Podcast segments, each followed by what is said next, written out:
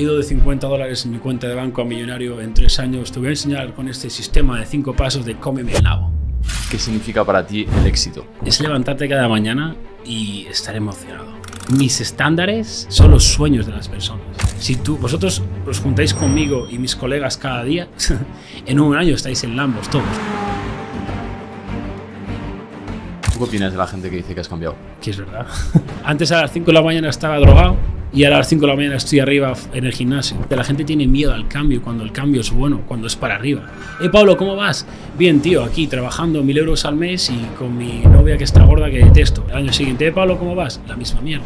Te levantas un día a las 8 y yo, ¿qué haces, tío, a las 8? Es como llevo desde las 5 levantado. Ya he cerrado 5 mil dólares en ventas que has hecho tú, tío. Por eso es tan importante levantarse a las 5 de la mañana. Si tú eres un trozo de flaver con tetas y panza, tus 24 horas no dan ni para lo que yo hago en 20 minutos. Las personas más materialistas son los pobres y los gordos. ¿Por qué? ¿Por qué lo digo? Porque un pobre y un gordo, ¿qué han hecho? Abandonar. ¿Y por qué abandonado? Porque estaba centrado en el resultado. Las adversidades es la que construyen tu carácter. Y si tú tienes un amigo y está gordo y es pobre y lo toleras, tú eres un problema. Eres más problema que él por tolerar esa mierda. Porque yo antes sí, tenía dinero, tenía lambos, pero salía y me metía línea, salía y me borrachaba, salía y me costaba tarde. Pero yo no me admiraba, era como, ¿qué tal tu día? Genial, tío, me acabo de meter tres líneas, puta madre. Bienvenido, Yados. Eh, la primera pregunta que te queremos hacer es, ¿qué significa para ti el éxito? ok, es una pregunta que yo creo que cada persona la puede definir de una manera, ¿no? Pero para mí el éxito realmente es, es levantarte cada mañana y estar emocionado, ¿sabes? Por tu día. Para mí el éxito es que te encante tu vida. Es como, hostia, esta es mi vida, ¿sabes? El éxito es, es como estar en, ese, ese, eh, flow state, ¿no? Que decimos en inglés, ese estado de flow que, ¿sabes cuando estás haciendo algo que te gusta que se te pasa el día así? ¿Sabes cuando quedas con esa pibita que está buenísima, que llevas tres meses intentando quedar y quedas a desayunar y miras y joder, es hora de cenar, ¿sabes? Eso es para mí el éxito, tío. Llegar a un punto, es, porque para mí el éxito antes era el dinero, ¿no? El dinero, los lambos, todo esto que todo el mundo quiere, ¿no? ¿Qué pasa? Que cuando, cuando lo, lo conseguí, llegó un momento que estaba conduciendo, tío, mi lambo al gimnasio y me acuerdo que mira el volante, otra vez sí, sí, es como, está el logo del Lambo, es un Lambo, tío, suena como un Lambo y me sentía vacío. Sea, yo, tío, si esto es el éxito, ¿no? El dinero. Entonces, claro, esta pregunta, mm, mucha gente no la va a entender, ¿entiendes? Porque algo, todo lo que escuchas eh, es una opinión, no la, no la realidad. Todo lo que ves es una perspectiva, eh, perdón, todo lo que escuchas es una opinión, no un hecho. Todo lo que ves es una perspectiva, no la realidad. Eh, Marco, Marco, Marco Aurelio. Entonces, mi perspectiva ahora mismo es muy distinta a la perspectiva que yo tenía antes. Esto lo, digo solo para que lo pueda entender el espectador, ¿no? Porque, claro, dice, sí, claro, el dinero de la felicidad. Es, tú que llevas ese Rolex y un Lambo, lo puedes decir. Pero, pero realmente la felicidad para mí es eso. El éxito es que realmente estés emocionado por vivir cada día. Si eso significa que, que, no tienes dinero pero estás emocionado o lo tienes pero estás, eso para mí es el éxito. A, día de hoy, ¿qué dirías que te dedicas? ¿Cuál dirías que es tu misión en la que estás? Mi misión es, es literalmente ayudar a otras personas que están pasando los problemas que yo he pasado a superarlo, porque yo sé que son un poco cliché. Oh, sí, claro, quiero ayudar a las personas, ¿no? Es lo que dice todo el mundo. Pero realmente yo soy honesto. Yo cuando empecé en esto no lo hacía por ayudar, lo hacía por el dinero, ¿no? Yo empecé con los negocios, con 13 años empecé a vender carcasas en China. Es, todo el mundo quiere el dinero, ¿no? Pero yo de los 13 años a los 20, digamos, y probé de todo, tío. Vale, hice de todo. Yo una vez hice una lista de cuántos trabajos he hecho y eran como 55 diferentes trabajos, de repartir flyers, eh, gogo, eh, limpiar cacas de perros, camarero, obrero, fregaplatos, eh, lo he hecho todo, tío. ¿Sabes? Vendido alarmas a puerta fría en, en Madrid en verano con una puta americana, literalmente chorreando he hecho de todo, ¿sabes? He creado Shopify, Epify, Wapify, lo que quieras, todo, lo he hecho todo. Y realmente llegó un punto que dije, tío, estoy hasta los huevos. Es como, llevo haciendo todo esto y no tengo el dinero. es, sigo, sigo generando una mierda, sigo teniendo un empleo. Y llegué a un punto que dije, encontré el fitness y dije, ya está. O sea, yo voy a hacer el fitness. Y me dediqué a esos seis años Claro, seis años sin generar dinero, pero ves, te, te- ¿te acuerdas que te he dicho, no sé si sale en pantalla? Ese, eso Sí, me gusta. Eso que tienes aquí me gusta porque mi vida era así hasta seis años que hice eso y de repente, ¡fuf! literalmente de seis, dos años me hice millonario. Es, eh, dice, oh, en dos años he hecho millonario. No me he hecho en dos años millonario. Es, Llevo toda la vida para poder llegar aquí, para hacerme millonario, ¿no? Es como la gente dice, oh, pero no pasa nada, puedes fallar un día, ya dos, no pasa nada porque no vayas un día al gimnasio, no pasa nada porque no trabajes un día. La realidad es que es verdad, no va a pasar nada. Pero la actitud que te permite fallar un día es lo que va a hacer que no pase eso. Entonces sí pasa. Por eso yo no fallo un día. Por eso me habéis visto echar unos fucking burpees antes de empezar aquí. Y es como vivo. Literalmente yo muestro a la gente cómo vivo. Entonces mi misión es document- literalmente documentar mi día y para que la gente... Yo no fallo. Es como tú a lo mejor mañana te levantas y no tienes un buen día y no, y, y no haces algo. Pero te acuerdas de mí, poner mis stories y ahí estoy, 5 de la mañana, tirándome burpees en el gimnasio y no fallo. Entonces yo quiero ser esa persona que cualquier persona pueda acudir cualquier día del año, sea Nochevieja, fin de año, sea el cumpleaños de mi mujer, el 50 aniversario, no fallo. Entonces, eso es lo que es mi misión, tío. Literalmente enseñar a todo el mundo que pueden hacerlo es cuestión de ellos, de lo que hagan cada día. ¿Cómo has generado esa mentalidad tan militar? ¿Viene de tus padres? Sinceramente, mi padre me enseñó mucho porque yo me levantaba a las ocho y media a ir al colegio y mi padre está trabajando en la oficina. En casa, he trabajado en casa, diseñador gráfico. Llegaba a casa a las 5, estaba trabajando. Hacía los deberes, bla, jugaba a la consola, lo que sea. Me iba a dormir a las 9, estaba trabajando. So, estoy cabrón, estoy todo el puto día trabajando, ¿sabes? Entonces yo, eh, los seres humanos no escuchamos. Vemos y copiamos. Literal. So, claro, yo ahora que yo tengo este conocimiento, porque ¿quién me iba a decir a mí que leería libros? O sea, me dices a mí hace unos años que eh, yo me hice millonario sin leer, literalmente. Yo no leí un puto libro y me hice millonario. Entonces, ¿qué os dice eso? Que no hay un problema de educación, sino de aplicación. Si no, tu profesor de filosofía, Don Adolfo, que llega en fucking Seat Corolla a, a la universidad, que se cae a cachos y cobra mil euros al mes, tendría todo lo que quiere, ¿verdad? Es como, eh, ¿qué, qué es la educación? La educación no es tener un título universitario, la educación no es tener ocho másters. De hecho, en mi escuela tengo un profesor de universidad que lleva 12 años y tiene todos los másteres y está en mi escuela. Vale, la educación es poder lograr en la vida lo que quieres sin pisar a nadie. Eso es la educación, no lo que te han vendido como educación. Eso es ser muy bueno memorizando, que en la vida real no te va a dar resultados. ¿Cómo fue tu experiencia con el sistema educativo? Pues seguir las reglas, ¿no? Es como fui al colegio, fue, fue- y fue al instituto, fui a la universidad, obligado por mi padre, ¿vale? Porque tienes que estudiar, hijo, un futuro, ¿Qué carrera estudiaste? periodismo, Vale. periodismo, y abandoné último año, literalmente abandoné. Es lo único que he abandonado en mi vida. O sea, yo no abandono, pero eso lo he abandonado, con eso te digo todo, ¿no? Entonces, ¿qué pasa? Que el último año empecé de prácticas y literalmente fue eso lo que me hizo, literalmente, porque ¿qué es el sistema educativo? ¿no? Es, ¿Qué opinas? Yo te voy a decir lo que es y ya que la gente opine lo que quiera, ¿no? Es literalmente, ves al colegio, ves al instituto, ves a la universidad, estudias muy duro, ¿para qué? Para que consigas un empleo, ¿vale? ¿Y para qué quieres un empleo? Para conseguir dinero. Total. Sí. Entonces, me está diciendo que el sistema educativo te está enseñando que lo único que importa es el dinero. Pero yo, porque llevo un Rolex o un Lambo, soy materialista. Cuando realmente vosotros lo sabéis, que sois emprendedores, cuánto trabajo os ha costado montar esto. Dime, ¿a ti te pagaban cuando empezaste? Porque yo estuve seis años partiéndome el culo y nadie me pagó. ¿Me entiendes? O, ¿Quién es el materialista ahora? ¿Qué es el sistema educativo tradicional que te enseña que todo está orientado al dinero? ¿O, o es el emprendimiento, ¿no? Que realmente vas como, es algo que lo haces por corazón porque te gusta, ¿no? Entonces realmente yo diría, las personas más materialistas son los pobres y los gordos. ¿Por qué? ¿Por qué lo digo? Porque un pobre y un gordo, ¿qué han hecho? Abandonar. So, un gordo ha intentado perder peso. Un pobre ha intentado generar dinero. ¿Y por qué ha abandonado? Porque estaba centrado en el resultado. ¿Qué te dice eso? Que solo le importa el resultado. Es decir, el dinero, los abdominales. So, ¿quién es? ¿Yo soy materialista porque tengo abdominales y dinero? No, yo no abandoné, él ha abandonado. So, ¿Quién es el materialista?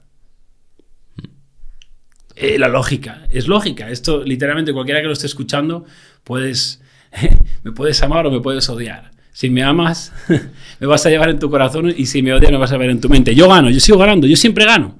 La cosa es que tú tienes que programar tu mente para que tú siempre ganes. Y eh, ya dos, la gente seguro que está escuchándote y dice, joder, este tío tiene razón, pero me falta un poco de contexto. Este Sí. tío cómo se ha hecho millonario, cómo, cómo gana ese dinero, cómo... Porque hablas desde un punto de vista de, de haber, de haber ya pasado por ese proceso que veíamos en el gráfico, pero para poner a la gente en contexto de cómo generas tu riqueza a día de hoy o qué tienes montado, cuéntales un poco, abrirles un poco el contexto de lo que tienes montado ahora como... Pues muy simple, yo como genero dinero es muy simple. Yo tengo la sala Tu Primer Millón, que es una suscripción, son 100 euros al mes, eh, y eso es recurrente. So- solo con eso realmente ahora mismo estaré haciendo unos 100.000 euros al O mes. sea, tienes a más de mil personas en la sala de tu primer Sí, millón. sí. Wow. Más o menos. Eh, va creciendo, va creciendo, creciendo, creciendo. Eh, después tengo la sala Tu Primer VIP, que es más uno a uno. Son, digamos, un coaching uno a uno. Es un grupo muy pequeñito. Tengo también una serie de cursos, un curso regular y uno VIP, y ya está. Literalmente es lo que tengo. Y muchos dirán, oh, es que, claro, ¿qué pasa? Que dicen, muchos dicen, no, es que eh, haces dinero vendiendo cursos, es un mentor. Es como, espera un segundo, para el carro, ¿sabes lo que te digo? Yo literalmente hice millones de dólares como entrenador online fitness, como coach online fitness, hasta que empecé a enseñar a la gente a hacer eso. ¿Vale? Porque realmente, eh, si tú eres un emprendedor y tú te rodeas de emprendedores que llevan 20, 30, 40 años, ningún emprendedor hace lo mismo desde que empieza hasta que acaba. Nadie. Todo el mundo evoluciona.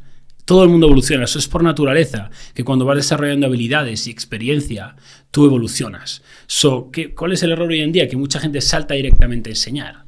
¿Entiendes? Yo literalmente había generado millones de dólares como coach online fitness hasta que enseñé a otras personas a hacer eso. ¿Qué pasa? Que yo ahora no solo, yo no enseño un método, es como haz esto y haces dinero. Porque eso no es así. Eso es lo que te venden, ¿no? Te venden el dinero. Es, haz esto. Y la realidad es que es como, tú imagínate, yo te digo, sigue esta rutina y esta dieta y vas a tener abdominales. No, tío. Todo el mundo sabe googlear calculadora de macros. Rutina de pecho. Ala, ya le he jodido el business a todos los coaches online que cobran 50 euros, 80 euros al mes. Es lo que dan. Es gratis. Entonces, eso no te va a cambiar. ¿Qué es? Tú, tienes que cambiar para que cambies. Tienes que cambiar tus hábitos, tienes que cambiar tu mindset, tienes que cambiar tus acciones, cómo piensas, tus creencias, cómo tratas a la gente, tus vicios, eliminarlos. Entonces, yo es lo que hago en mi escuela. Yo cambio a las personas. ¿Entiendes? Yo, yo, mi coaching está centrado en todo. En o si una persona me llega a mí y está usando drogas de fiesta como yo estaba, bebiendo alcohol, persiguiendo chochitos y todo eso, me digo, ok, primero, esto se va a la mierda. Es, pero ¿qué tengo que hacer para el dinero? Esto se va a la mierda. Eso es lo que tienes que hacer. ¿Qué pasa? Que eso nadie, por eso yo no puedo fallar. Imagínate si yo estuviera haciendo unas líneas en el yate con ocho culos y diciéndole a mis alumnos que no pueden salir de fiesta y hacer drogas. Es como, sería un hipócrita. ¿Sabes lo que te digo? Y yo no soy un hipócrita y no hablo de teorías e hipótesis. Lo que yo enseño es lo que yo he aplicado en mi vida y me ha funcionado, pero es lo que no ve la gente, que no es instantáneo. Pero ahora, si tú cambias radicalmente quién eres, tu vida va a cambiar un ritmo literalmente astronómico. O sea, eh, astronómico cuando cambies totalmente quién eres y tu entorno. Es lo que yo doy en mi escuela. La sala es un entorno también. Es, entras en un sitio que todo el mundo quiere ganar.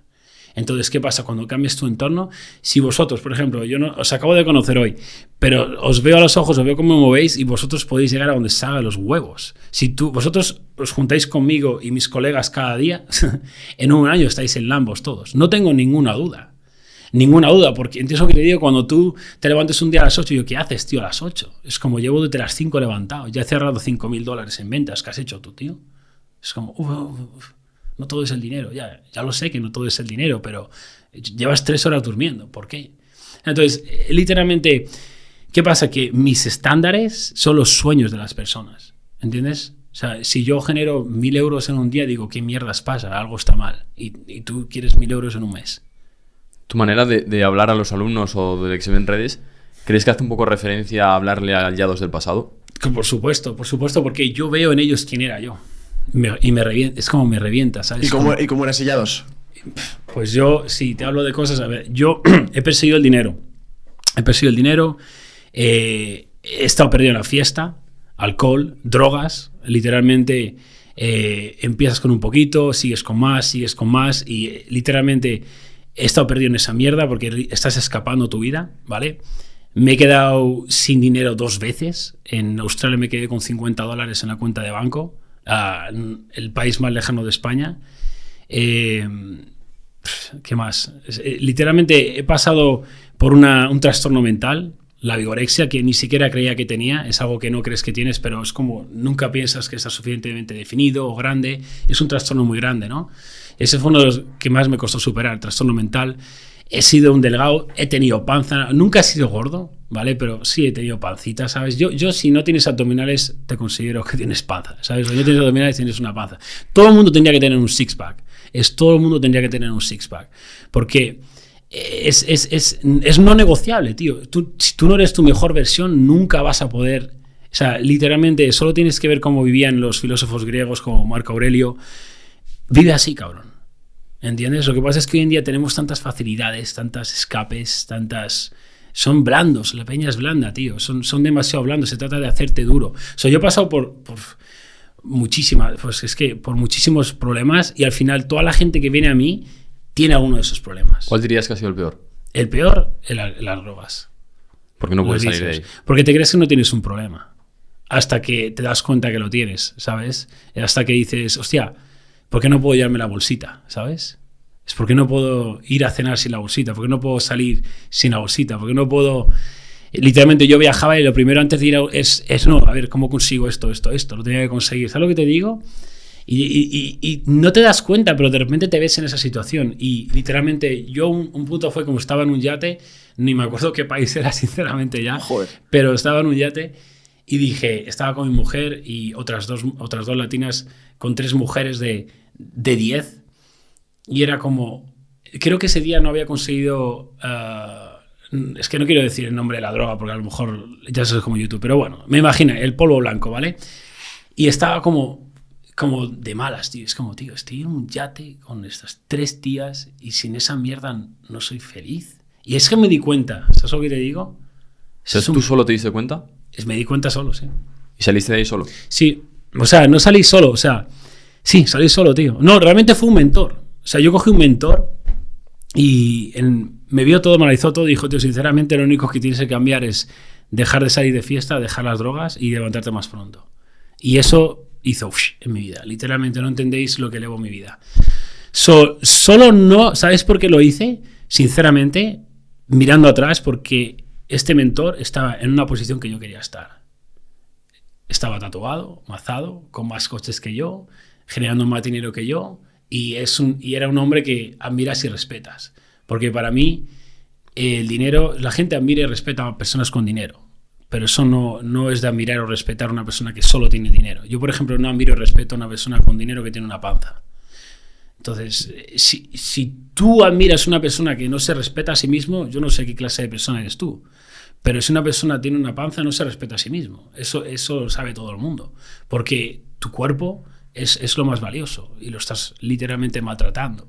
So, yo cuando esta persona que está en una posición mucho más alta que la mía y que yo respetaba me dijo, tienes que quitar eso, literalmente al día siguiente lo quité y ya no miré atrás nunca más.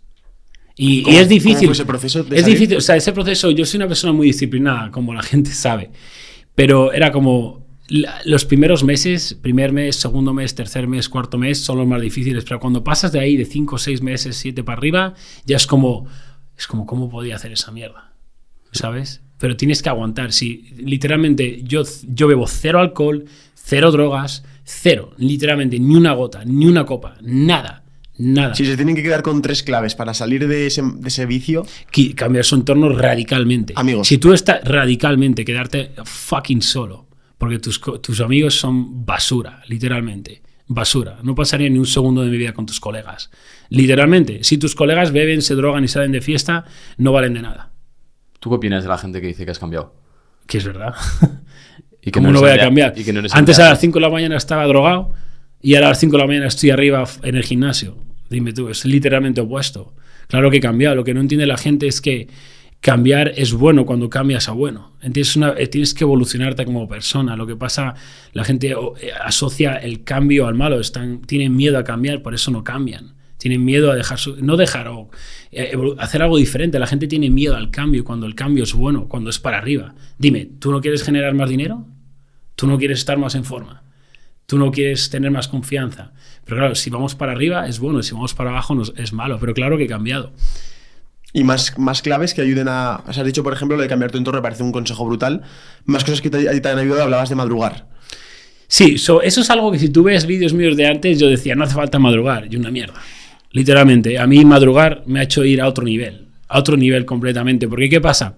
Cuando te levantas a las 5 de la mañana todos los días eh, y te acuestas a las 9 de la noche, 9 y media, 10, limi- eliminas todo ese baremo de horas de mierda, de gente que no vale para nada. Después de las 10 no hay nada, literalmente no hay nada. Dime, ¿sales a la calle después de las 10 y te va a pasar algo bueno? No, no te va a pasar nada bueno. Entonces eliminas toda esa posibilidad de contacto con gente que no tiene valor y que no está yendo en un rumbo fijo, que está a la deriva, está drifteando. Toda esta gente que está en ese horario está dando vueltas. No está yendo. Eh, Pablo, ¿cómo vas? Bien, tío, aquí trabajando mil euros al mes y con mi novia que está gorda que detesto. El año que viene, eh, Pablo, ¿cómo vas? La novia gorda que detesta, mil euros al mes. El año siguiente, eh, Pablo, ¿cómo vas? La misma mierda. Entonces, si tú quieres salir de ahí, tienes que salir del el entorno que está esa gente. Entonces, levántate a las 5 de la mañana y eliminas toda esa mierda. Por eso es tan importante levantarse a las 5 de la mañana. Lógicamente, dice, sí, 5 horas de trabajo de 5 a 10 son 5 horas de trabajo como se hace de 5 pm a 10 pm. Sí y no, porque yo nada más levantarme voy al gimnasio para engranar mi máxima marcha en mi mente. Es como la mente puede funcionar como un coche, en primera marcha o en séptima. Imagina, no vas, avanzas igual de rápido en un aventador en primera que en un aventador en séptima, no. Pues la gente va en primera toda su vida, mientras yo me levanto, engrano la séptima, voy en séptima 24/7 todos los días de mi vida. Por eso avanzo tan rápido. Y la única manera de engranar esa marcha es nada más levantarte, ir al gimnasio, entrenar. Porque el, bombeo es, es la cura, literalmente. Sí, o sea, literalmente es el primer invitado que hace barpees antes de una entrevista. Claro que sí, tío. O sea, nunca antes había hecho nadie. O sea, Pero porque la gente se cree que no vivo así. Yo vivo así. Pruébalo, tío. La persona es que te quieras meter esos chetos, que te quieras hacer esa paja, que le quieras poner los cornos a, a tu, a tu chica, que quieras hacer algo que no debas, tírate al suelo y hazte 50 burpees. Para empezar, no vas a poder. Si nunca lo has hecho, no vas a llegar a 50. Pero llega a 50, aunque tengas que parar 80 veces. Llega a 50 y cuando acabes, mira a ver si quieres hacer eso. Ya no lo quieres hacer.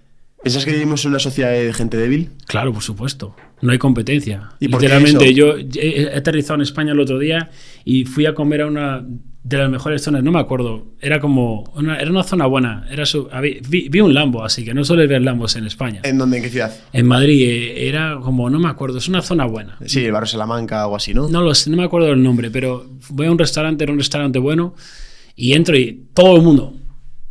Claro, yo entré, ¿sabes? Tatuado, en Pero forma. te miraban por las pintas. Por las pintas y por todo. Lo- y- y mi pelo es amarillo, ¿sabes lo que te digo? Pero el caso es, yo miraba y eran todo panzas.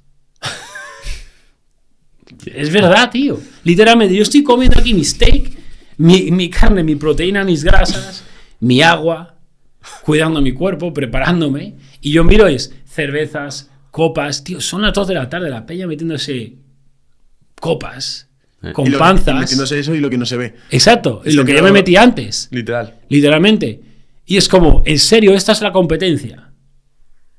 Eso no es competencia. La competencia es que entre un tío en forma, que se levanta a las 5, que no tiene vicios y que no tiene distracciones. Porque un hombre que se enorgullece de los pasos que tiene que dar para conseguir el resultado en vez del resultado en sí, es un hombre que no se puede parar. Totalmente. Y a mí me enorgullece esta mierda. Me enorgullece lo que hago, es con lo que me valido. No con los relojes como antes. Antes, yo, el yo de antes ya tendría como otros 8 Rolex. Y era como, mira, tío, tengo 20 Rolex.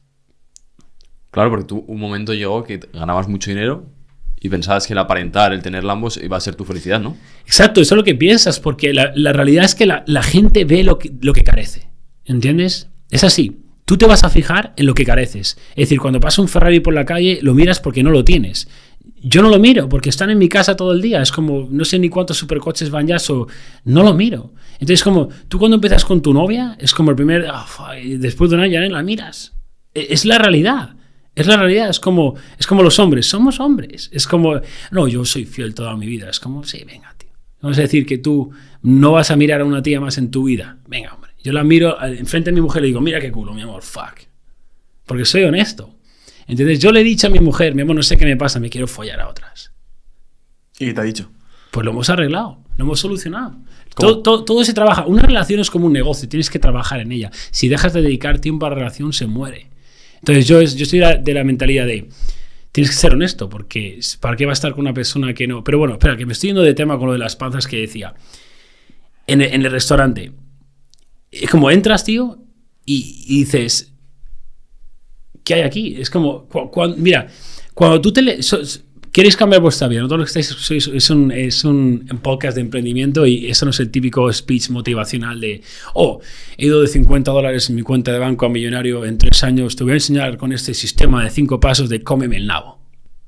¿Sabes? No, te voy a enseñar yo, básicamente, quieres cambiar tu vida, ¿no? Escúchame, y haz esto durante un año. No te digo 5, ¿eh? Ni 10, un año. Te levantas a las 5 de la mañana. Nada más levantar tu panza de la cama, te vas al gimnasio. Nada más venir del gimnasio a casa, lees. Nada más leer, empiezas a servir al mundo, a, trabajar, a, a dar lo que has aprendido, ¿vale? Y te acuestas pronto, 9, 9 y media, dejas de ver a todos tus colegas que son pobres, que están gordos y que solo te llaman para ir de fiesta y para todas esas mierdas, dejas de verlos, dejas de perseguir a las mujeres, dejas de drogarte, de tomar alcohol, de salir de fiesta, dejas todos los vicios, ya está. No tienes que hacer más. No, no tienes que hacer más, porque si tú haces eso por un año, no te digo ni un año, pero va a hacer eso un mes, todo el mundo va a hacer. Vas a dejar flipado a todo el mundo. Es como, no hace falta, no hace falta. ¿Por qué la gente te dice, no hace falta, no hace falta? Porque les estás intimidando. Es como este tío, les estás intimidando porque les haces sentir mal. Porque son una mierda, es la verdad. No eres capaz ni de controlar lo que te metes en la boca, tío. ¿Sabes? Esos speakers motivacionales que salen al escenario, oh, porque sí, hay que ser disciplinado. Y tienes una panza, que hablas de disciplina, no sabes ni controlar lo que te metes en la boca, tío. Literal. Qué hipócritas, tío. Y, y ya nos, eh, mm, hablábamos antes, en, en el café hemos estado antes, acerca de vivir con miedo. Sí. Y a mí el miedo es algo que, que sí que pienso que es un limitador a la sociedad de hoy en día, porque el miedo es algo natural del ser humano para protegerte del peligro, pero que tienes que saber vencerlo. ¿Cómo tú observas esto en la sociedad? ¿Cómo piensas que debería actuar la gente en cuestión del miedo a lanzarte a un proyecto, hablar a esa chica que te gusta? La gente vive con tanto miedo que no vive, tío. ¿Sabes? Es como, eh, vengo de Barcelona y cuántos me han dicho, cuidado con el Rolex, tío, no tienes miedo de salir con el Rolex en la calle. Es como, tío, ¿y si me lo roban, ¿qué? Es un puto Rolex, tío. Es como, me da igual. Es como, para empezar, si me roban, lo, lo puedo comprar otra vez. A ver qué tal me queda. Es como, lo, lo- lo puedo, lo puedo comprar otra vez. Y, y además, si me lo roban, es, tienes seguro. Es como, me da, me da absolutamente igual. Sí. ¿Sabes? Como la gente vive con tanto miedo. Eh, ¿sabes? Es que tienes tanto miedo que te nubla y no tomas acción. Entonces, la realidad es que yo no entiendo por qué la gente tiene miedo al fracaso, porque la, la realidad es que tú fracasas cuando abandonas. Ese gráfico que tienes ahí lo describe todo. ¿Sabes? Es como si antes de llegar a la esta aban- has- abandonas, has fracasado. Pero si nunca abandonas, no fracasas. Es como si tú tienes un amigo que te está llamando perdedor, pero nunca has dejado de intentarlo, sabes que él es un perdedor. Porque un ganador sabe que, un ganador sabe que una persona que está trabajando en algo y no lo deja es un ganador. Porque no está abandonando. So, la realidad es que, ¿qué pierdes, tío? O vas a volver a tu mierda de trabajo, vas a volver a casa de tus papás. Si ahí estabas. No, va a no hay nada que perder y todo que ganar. Literalmente. Entonces, cuando tú. Es reformatear tu mente, tío. Es cambiar la perspectiva. Es todo. Es, es AMP, actitud mental positiva. Cuando tú desarrollas una actitud mental positiva, y si no tienes una actitud mental positiva, pon actitud mental positiva en Amazon, cómprate el bestseller y aprende y léelo, literalmente. Cuando tú reformateas tu mente para que todo sea positivo, literal, yo eh, me, ha, me ha rebasado un coche, estaba en la moto en un semáforo parado, iba al gimnasio, me atropelló un coche por detrás, iría hasta el culo de mierda y acabé en el hospital. Y eso que salí del hospital con una sonrisa de, de puta madre, eso fue como para mí una bendición, porque me hizo ver, me hizo apreciar la vida. Eso para mí eso era una victoria. Cuando alguien literalmente, yo ni, ni, ni, ni me puse a abogados, no lo vas a perseguir. ¿Qué va a perseguir? Es como, no, tío, eso está en el pasado. La gente viviría ahí un año, dos años de víctima, de que me han atropellado, de que cómo me duele la pierna, de que tengo que ahora apelar al abogado a sacar dinero a esto. Yo es, literalmente, en Estados Unidos entré al hospital, me hicieron un escáner, salí, no me rompí nada ni nada, eso salí, tuve suerte, pero la factura fueron como 55 mil dólares, Hostia. ¿vale? Entonces, yo tenía seguro, no lo cubrió todo, creo que tuve que pagar yo como 10 mil o 15 mil dólares, es como, lo pagué y ya está, y me voy adelante. Podría haber cogido un abogado y tal y perseguir, sí, y eso es, no, no es porque eso pondría mi foco en una acción pasada, es como yo no vivo en el pasado, yo vivo en el presente. ¿Sabes? Vivo hoy, es hoy, lo único que importa. La gente está tan preocupada del mañana. y Yo solo me preocupo de ganar hoy, de no fallar, levantarme a las 5, ir al gimnasio, poner el trabajo. Y si yo sé que no fallo hoy, el futuro brilla. Entonces, ¿Qué significa ganar? ganar, ganar, ¿qué significa ganar? Ganar, fuck, es una buena pregunta. Fuck. Para mí ganar significa mi- convertirte en aquel hombre que admiras y respetas. O sea, yo cuando, yo cuando era niño, yo miraba a un hombre rico, tatuado, mazado y con los mejores culos del mundo. Es lo que admiraba, es lo que quería. Digo, yo quiero ser rico, estar mazado, estar en forma, tener estos supercoches, viajar el mundo. Yo admiraba eso y me he convertido en eso. Pero lo que más admiro no es, hay muchos hombres o mujeres que se convierten en eso, pero después no lo dan al mundo. ¿Entiendes? Se lo quedan para ellos. Es como, ¿sabes? Eso en España es muy común. En la peña en España que hace dinero, nadie, nadie lo dice. Tío, tengo alumnos que les he llevado de 0 a 20 mil dólares al mes y ya desaparecen. Es como, ni, ni dicen que yo he sido su coach, mentor, ni, ni nada. Es como que me dejan de seguir. Nadie quiere que sepan que lo ha hecho gracias a mí. Porque no quieren. Entiendo que es acojonante, tío. Es eh, literalmente, no quieren que sepan que lo han hecho gracias a mí para que sus colegas no vengan a mí. Es como en serio, tío. El- La cosa es que la, la diferencia entre querer ayudar y manipular es la intención. Hay dos tipos de líderes. El líder que quiere ayudar a sus seguidores, a sus followers, a sus alumnos, a, lo que sea. El líder que quiere ayudar, ¿vale? Y el líder que quiere literalmente beneficiar su bolsillo. Son dos líderes distintos. Es la intención. Y mucha, lo que pasa es que algunos son muy buenos ocultándolo y no lo, no lo ves. Pero tú cuando no quieres que los demás ganen, e- e- eres un egoísta, tío, literalmente. So, para mí es, es ganar y cuando ganas dárselo al mundo, porque sería egoísta. Es como la gente me dice, oh, es como, mm, si tú no creas contenido en las redes sociales, eres un egoísta. ¿Sabes la gente que no tiene foto de perfil ni nada y solo que comenta y no crea? Esos son los más egoístas, porque ¿por qué no tienen foto de perfil ni fotos? Porque están muy preocupados de cómo se ven, de, de esto. Es yo, yo. Yo no me veo bien. Comes a los huevos. Saco un snap y como si se me veo, estoy despeinado. No, es, no se trata de mí, se trata de los demás. A mí me da igual cómo me vea. Se trata de los demás. Cuando sacas el foco de tú a los demás es cuando tu vida realmente cambia. Eso pa- es que ganar, esa pregunta es buena, le has hecho una buena pregunta, pero es difícil de, de contestar. Claro. De contestar con una cosa. Eh, ¿Tú, Juan, qué dirías que es ganar para ti? No lo sé, la verdad, es una pregunta muy difícil. En cuanto a lo que hablábamos de él, pues ganar sería eh, ganarme a mí mismo, decir, no me quiero levantar a las 5, me levanto a las 5. Eso sí que veo. una- Sí, eso me mola. Lo de ganar. a tu, a tu cabeza. Eso es, no negociar con tu mente. Sí, literal. Entonces, eso sí que lo veo, lo veo como ganar. ¿Tú qué opinas?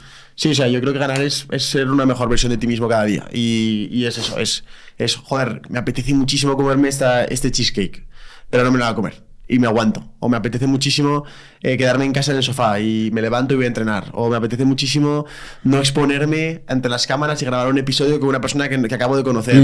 pero tú levantas y lo tienes que hacer y lo haces. Yo creo que es un poco más esa línea. Hay otro tema que tiene mucho que ver con el miedo, ya para cerrar esta parte de vivir sin miedo, que es el tema de las mujeres. Aprovechando que tú eres una persona que hablas activamente en redes sociales de este tema, me parece un tema ultra interesante de atreverte a hablar a una chica que te gusta, de por qué una persona no atrae a esas mujeres que quiere traer. ¿Qué, qué- qué crees que hace falta en un hombre para seducir a una mujer, o al menos para atraer a las mujeres que esas personas quieren? So, eh, la cosa es que, mira, eso es algo. eh, Los hombres suelen estar muy equivoca- equivocados sobre lo que quieren las mujeres. Suelen, suelen pensar que solo quieren dinero. Y no es la realidad. Las mujeres no quieren dinero. O sea, ¿qué hace una mujer con dinero? Es como, "Uf, mira, dinero. ¿Sabes? Como, mola, es papel, ¿sabes? No quieren dinero. Quieren divertirse. Es muy distinto. ¿Sabes? Porque hay hombres con mucho dinero muy aburridos. Y a lo mejor van ahí al principio, oh, esto me aburre. Y se quieren ir con el divertido. ¿Sabes? O realmente quieren divertirse. Y, y si tú quieres atraer a, a mujeres, tienes que trabajar en ti mismo. ¿Sabes? Yo, yo me acuerdo cuando era un delgado sin confianza, literalmente yo no me atrevía ni a hablar a las mujeres. En el colegio era un perdedor, literalmente. No era, no era, no era como popular, era con mis colegas, estábamos en el banco y éramos de los menos populares de ni jugamos a fútbol. Yo tocaba una pelota y la colaba. O sea, cada vez que la tocaba se rían de mí, o ni la tocaba. No me gustaba jugar a fútbol. Entonces, no era popular para nada. So, ¿Qué pasa? Pero yo me di cuenta, por esta razón, es como el colegio no es la vida real, el colegio no es la vida real, el colegio no es la vida real. Y es como, ¿sabes? Era verdad, el colegio no es la vida real. ¿Qué pasa? Que yo me forzaba a ponerme en situaciones incómodas, o yo salía fuera y me ponía, le, le hablaría a todas las mujeres que yo veía, es como les hablaba, es como al final es, es la repetición lo que hace que te sientas cómodo con algo. ¿Sabes? Como tu primer podcast, ya llevas no sé cuántos, es como, te subes aquí como, ¿sabes? Es como... Ah. Es, es, la repetición, es lo que digo. Y con las mujeres eh, eh, es eso, es literalmente dejar de perseguirlas, ¿entiendes?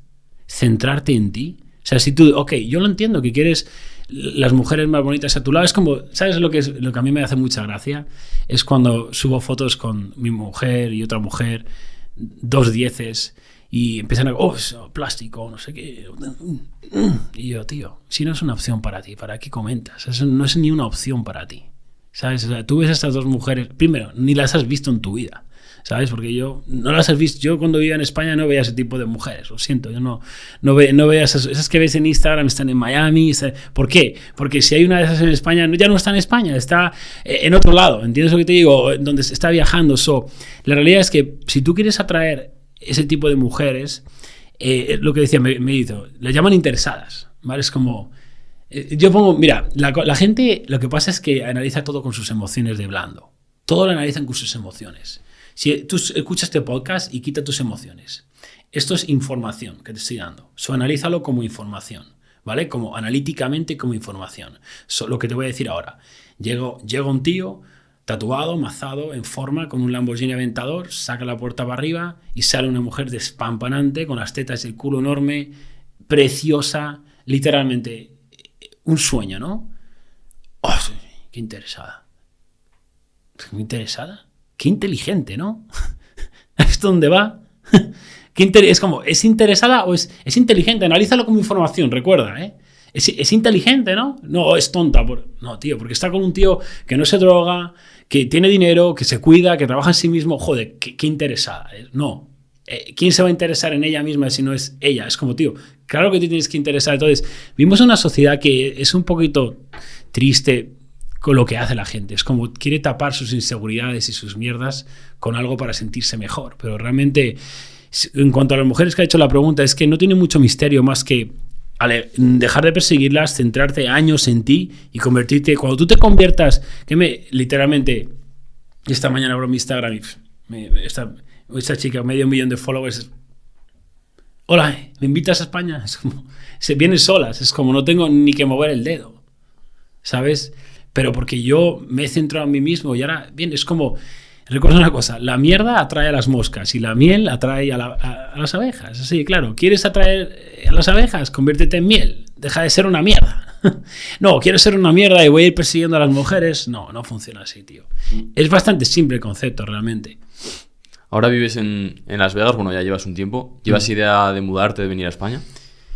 Vivir no. España vengo de visita, pero eh, me gusta mucho el estilo de vida de Estados Unidos. Viajo mucho, pero me gusta Estados Unidos como para, para vivir. ¿Y por qué te gusta? ¿Por qué me gusta Estados Unidos? La mentalidad, sobre todo, es, es el mindset, la mentalidad. Es, eh, hay, mucha, hay mucha más gente con esta mentalidad, ¿sabes? Y, y es, es, al final, el entorno lo es todo.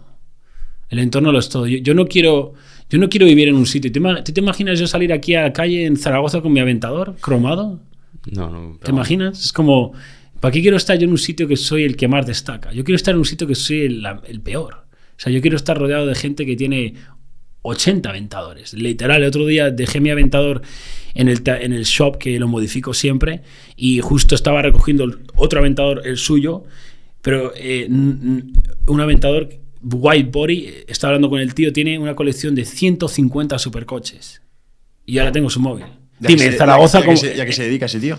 Eh, ese tío yo creo que es de, de generaciones ya, pero al final Una locura, ¿no? da, da igual, es, es el entorno, es lo que te digo. La, la gente, Claro. yo no quiero estar, o sea, yo no quiero llegar a un sitio e impresionar a todos. Yo quiero llegar a un sitio y que no impresione a nadie, porque eso estoy en el sitio correcto. Yo quiero crecer.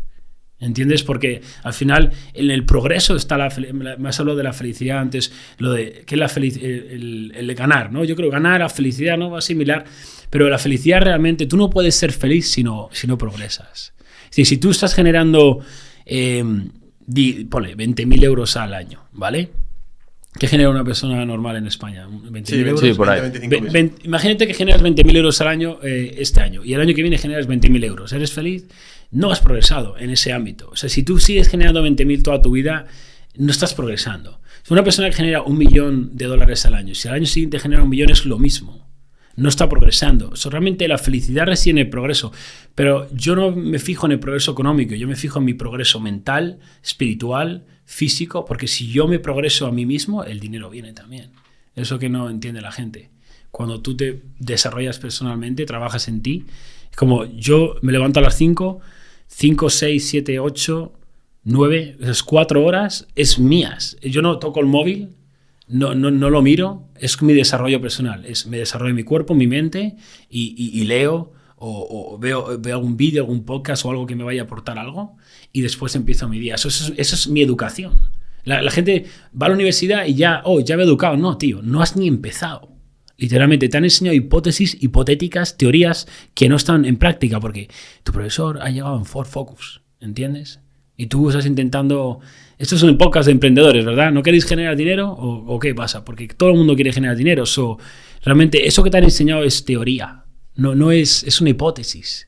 Entonces, ahora tienes que descubrir la, la- la verdadera que funciona y ponerla en práctica. Y mm, ya dos, ¿cuál fue tu primer trabajo que tuviste? ¿Con qué edad? ¿Cuánto, gan- cuánto ganabas? ¿Y cómo fue eso evolucionando los trabajos que fuiste pivotando y que vas sintiendo en cada etapa? So, como primer primero fue con 13 años, recogiendo mierdas de perros, cacas de perros a los vecinos. No me acuerdo qué ganaba, sinceramente.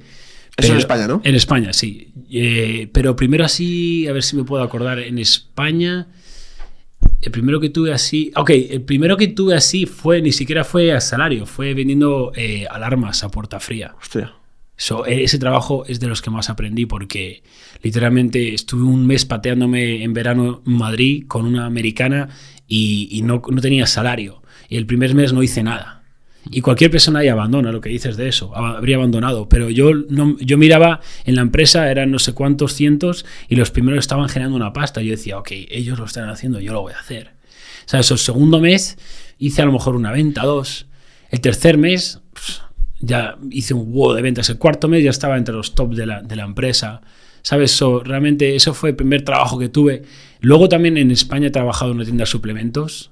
No me acuerdo, pero 600, 600, unos 600 euros al mes. Y también trabajé en una consultoría eh, y lo mismo, ganaba 600 euros al mes. Que ese fue el último trabajo que tuve que ya dije, ah, me voy, tengo que cambiar algo. Porque seguir el sistema, seguir las reglas. Y el sistema os ha mentido, literalmente. Hay un sistema, existe. Lo puedes llamar sistema, lo puedes llamar Matrix, como tú quieras llamarlo. Existe. Es un sistema bancario, un sistema educativo, un sistema de empleo, un sistema de sanidad, un sistema. Es un sistema que tiene un. funciona y literalmente está, está diseñado para que tú no salgas de él. Pero la gente no lo ve. Es decir, no, no, no. En el colegio, si te- de verdad quisieran que tú llegaras a una posición de éxito, te enseñarían a vivir, que es lo más importante, que nos enseñan a vivir. No te enseñan cómo pensar, no te enseñan cómo... Dime, ¿no te deberían enseñar cómo comer? ¿Cuáles son tus macros? Estás escuchando este podcast, ¿cuáles son tus macros? ¿No sabes tus macros? Tío, o sea, no sabes lo más importante, que es tu cuerpo. Es lo que tienes que comer para sentirte bien mentalmente, tener claridad mental. Oh, ya no sé por qué. Voy a trabajar y estoy cansado. Ver, cabeza de melón. Te levantas a las ocho y media, nada más levantarte. Te metes unos bol de cereales, que es todo carbohidratos, azúcar, y de camino a tu trabajo te duermes. No me jodas. A mí me ha pasado Totalmente. que tus putos macros, tío, no sabes comer. Prueba esto. Levanta tu puto culo a las 5 en vez de a las 8, ves al gimnasio y metes un batido de proteína después y vas chutado al trabajo. Ay, no sabía eso, pruébalo. Pruébalo mañana, pruébalo y verás cómo te vas a sentir. Es como, oh shit. Literalmente, no sabéis cómo funciona vuestro cuerpo, no sabéis cómo funciona vuestra mente. Cuando estás en forma, tienes claridad mental, eh, tienes confianza, tienes energía. Eh, literalmente, yo, yo cuando me siento cansado, me, me doy asco. Es como si me siento vago, no, puedo, no lo soporto, me tiro al suelo y hago burpees. Y cuando salgo de ahí ya no estoy cansado. Entiendo una cosa, el aburrimiento desemboca en deseo y el deseo desemboca en vicios. Esa es la vida de la peña. Se aburre, desea algo. ¿Un qué deseo? O ver la tele. O ya ahora deseo un helado. O ya era una paja. O ya era esto. Y ahora tienes un vicio más. Cuando yo me aburro, yo no me aburro. No me aburro. Si me aburro, me tiro suelo y hago burpees. Literal. O sea, si me aburro, me voy al gimnasio. Con el tema de lo de las pajas, eh, ¿qué, qué crees que es la, cuál crees que es la solución para todos esos chavales que no tienen ese autocontrol o... Bueno, ya se, se habla de masturbación, pero también puede ser otras cosas como fumarse ese porro o el salir de fiesta o necesitar salir de casa, que mucha gente no sabe, no sabe ni estar en casa. ¿Qué consejo crees que le podemos dar a esa gente? Pues mira, eso es, es un problema. Yo, yo me mato a pajas igual que todos, ¿sabes? Y no, no, no es un problema, ¿no? Es como, si, me hace sentir bien, estoy viendo una tía buena ahí, y- pero la diferencia es que no, no entiende la gente lo que está haciendo. Tú analízalo de esta manera. Eh, lo más valioso que tenemos es el tiempo y la energía. Yo diría más la energía que el tiempo, porque tú puedes tener 24 horas y tú puedes ser un... Si tú eres un trozo de flaver con tetas y panza, tus 24 horas no dan ni para lo que yo hago en 20 minutos. ¿Vale? Eso, la energía que tú tienes en 24 horas no vale nada. Pero si tú estás en forma, tienes buenos hábitos, etc., tus 24 horas valen mucho más. Eso es la energía. ¿Vale? Eso, cuando tú te haces una paja, literalmente estás tirando tu energía al puto suelo, ¿vale? Y se la estás dando, estás empoderando a esa mujer. Le estás dando el poder a esa mujer. Tú te estás viendo a esa mujer en la pantalla, deseando que estuviera aquí y estás haciendo eso, ¿vale? Yo las tengo en mi vida en persona. ¿Y por qué las tengo aquí? Porque dejé de hacer eso, dejé de tirar mi energía al suelo y darles la energía a ellas, y me la centré en mí para mejorarme a mí, y ahora están aquí a mi lado. ¿Entiendes? So, realmente, si tú no eres capaz de no hacerte paja, lo que dices, no tienes autocontrol. Tienes que desarrollar disciplina. La única manera de desarrollar fuerza es restringiéndote. Si no te restringes, no desarrollas fuerza. Tú vas a, la, si tú entras a la armada o al militar, lo primero que hacen es te rapan el pelo 5 de la mañana arriba. ¿Qué te están haciendo? Te están cambiando, te están poniendo incómodo, están restringiendo. Fuera móvil, fuera esto, fuera tele, fuera toro. Entonces, ¿qué te digo? O sea, entonces tienes que restringirte esas meras. Si tú no eres capaz de no hacerte una paja, no eres fuerte.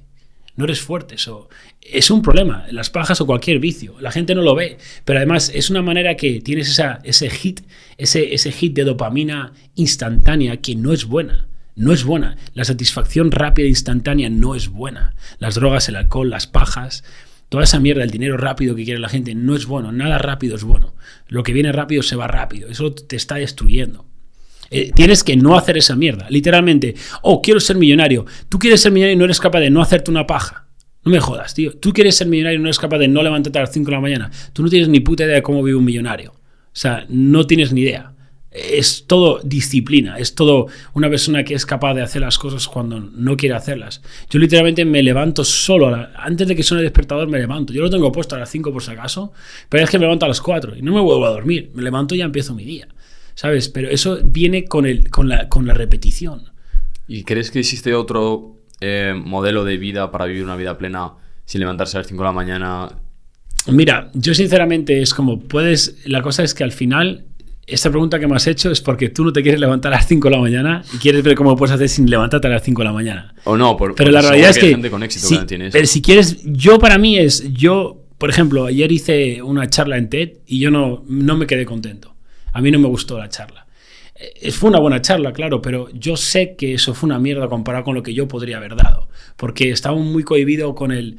No puedo decir esto, no puedo decir lo otro. O sea, al final, ¿sabes lo que te digo? No, no, no, no, y no me salió tan bien como me puede salir este podcast, por ejemplo, ¿vale? Entonces, yo soy de una persona que si yo no sé quedado al 100%, no estoy contento, no soy feliz.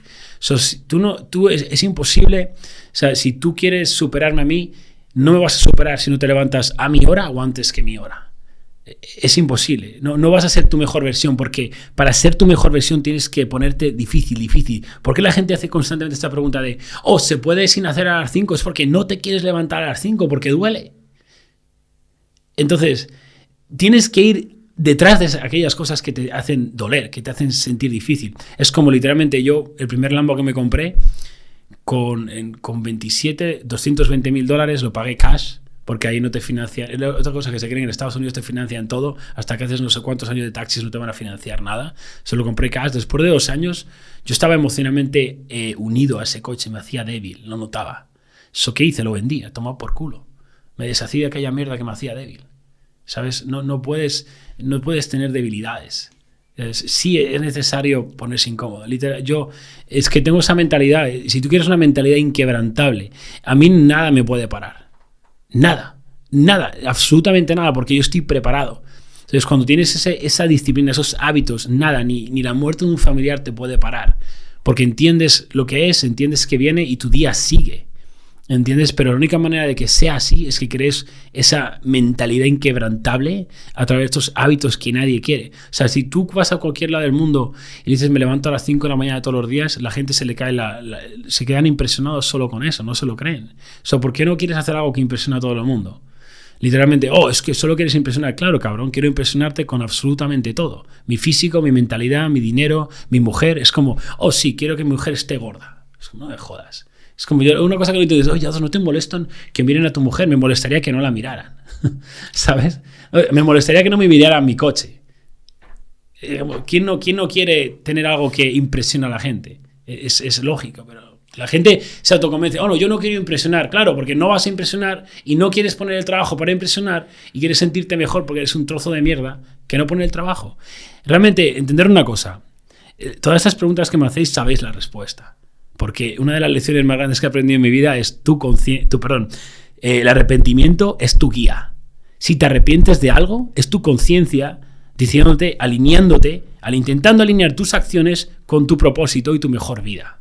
So, cuando haces algo y te arrepientes, sabes que no lo tenías que haber hecho. No estás alineando tus acciones con tu meta. Tú quieres ser millonario o quieres esto y estás de fiesta. Tú quieres ser millonario y te levantas a las 10. Entonces, sabes que no están alineadas. So, tu conciencia te dice, eh, hay que vivir tu mejor vida. Quiero que vivas tu mejor vida mientras estés en este planeta. So, realmente, si tú escuchas a tu conciencia, ya está. Es como quien tiene una novia y ha pensado y se le quiere poner los tochos a su novia y su conciencia le está diciendo, oh, no lo hagas, pero lo hace. ¿Entiendes? So, yo me pasó eso. Cuando quería hacer eso, pues en vez de hacerlo, cogí y se lo dije. ¿Entiendes? Porque escucho mi conciencia. Y yo ya, yo desde que he adoptado este estilo de vida, estos hábitos incrementales, yo no me arrepiento de nada. Porque yo antes no era el hombre que admiraba y respetaba. Yo me drogaba y me emborrachaba. Es como eh, la gente me seguía, me seguía mirando, pero yo no me admiraba. Era como, ¿qué tal tu día? Genial, tío. Me acabo de meter tres líneas. Puta madre. ¿sabes? Ayer me metí tres líneas, ayer me acosté a las 5 de la mañana y hoy estoy destrozado.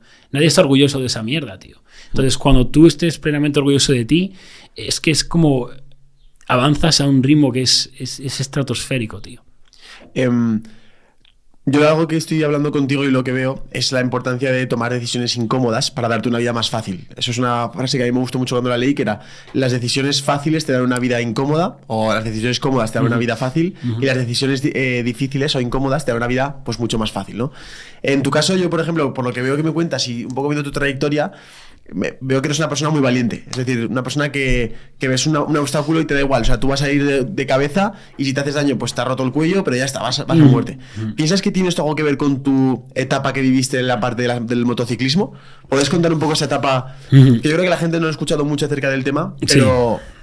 ¿Crees que, o sea, ¿crees que eso ha podido moldear la persona que eres a día de hoy?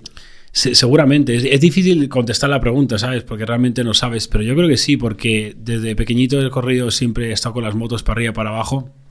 Y al final desarrollas una mentalidad de, de no tener miedo, porque tú si tienes miedo no vas rápido en una moto.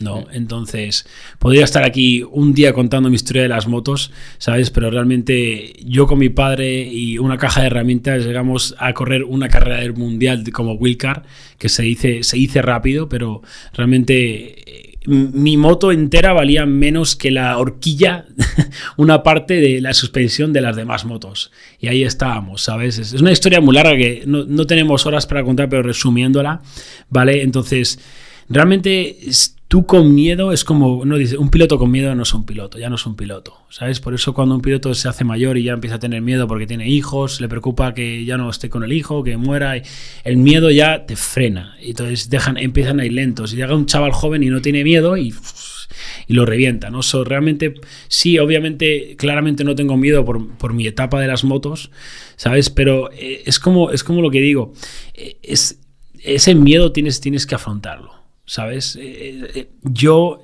es que no, sé cómo, porque yo no recuerdo cuando tenía miedo. Yo creo que a lo mejor estoy loco de nacimiento, pero, pero desde pequeñito he sido como corriendo las motos, he, sido sin miedo. ¿sabes? Pero es, algo que tienes que trabajar, porque al final es cómo gano confianza, cómo hago esto, os estoy diciendo cómo hacerlo. lo que pasa es que no lo queréis hacer. No os queréis levantar a las 5. No, queréis dejar. Es como lo que. La gente no tiene miedo al éxito, ¿no? Tiene miedo a lo que tiene que dejar para el éxito. Que es absolutamente todo. Yo dejé a mi familia, yo dejé a mis amigos, yo dejé a mi novia. La dejé. Y, estaba enamorado de ella. ¿Vale? Dejé la universidad. Dejé, vendí mi coche, que había ahorrado desde los 13 a los fucking 17, 18 para comprarlo. Dejé todos mis ahorros en la línea. Dejé mi país dejé la, fiesta, el alcohol, las drogas en aquella época, pues lo dejé todo. Entonces, y tú no quieres dejar nada, pero quieres, ¿sabes lo que te digo? Es como, claro, tenéis miedo porque tenéis que dejarlo todo. Y, no queréis dejarlo. Entonces, realmente no os merecéis una mierda. Es como, oh, el éxito es suerte, mis huevos, suerte. Mis huevos.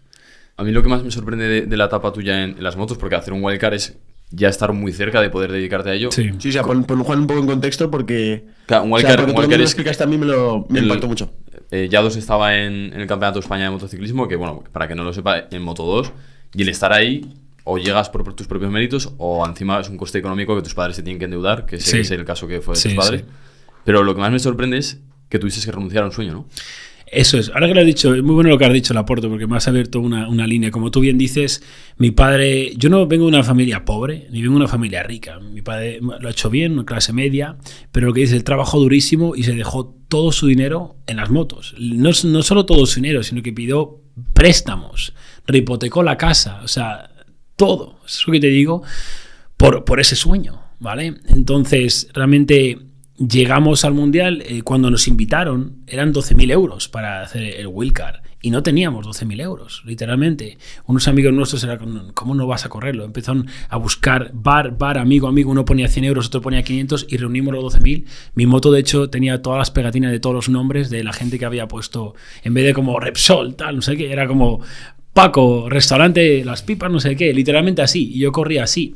Vale, pero lo que dices, eso es, destaquemos ¿Cómo he llegado aquí? Es porque he pasado por muchas adversidades. Yo dediqué desde que tengo conciencia, con tres años estaba en una moto, hasta los 20 años, 18, y ahí, después de Swikar, poco después, era como, tuvimos que tomar la decisión, tenemos que dejar esto porque, primero, no hay dinero, y nos vamos a, ya estamos hundidos, ya estaban hundidos, es cuando mis padres no tenían nada, o sea, no había nada, a mí no me podían soportar, yo me fui a Australia y no tenía soporte económico para nada, para nada.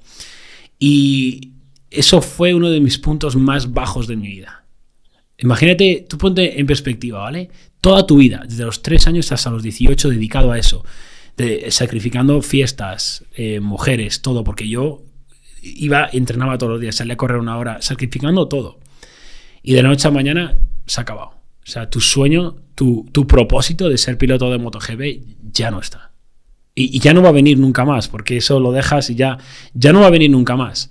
Y ahí es cuando estaba trabajando en esa consultoría, 600 euros, y ahí es cuando, último año de carrera, y cuando lo dejé, estaba, no sé si diría deprimido, pero a lo mejor eso es lo que significa ser, estar deprimido, ¿vale? Entonces, e, eso fue uno de los puntos más difíciles de mi vida, y fue cuando fui a Australia.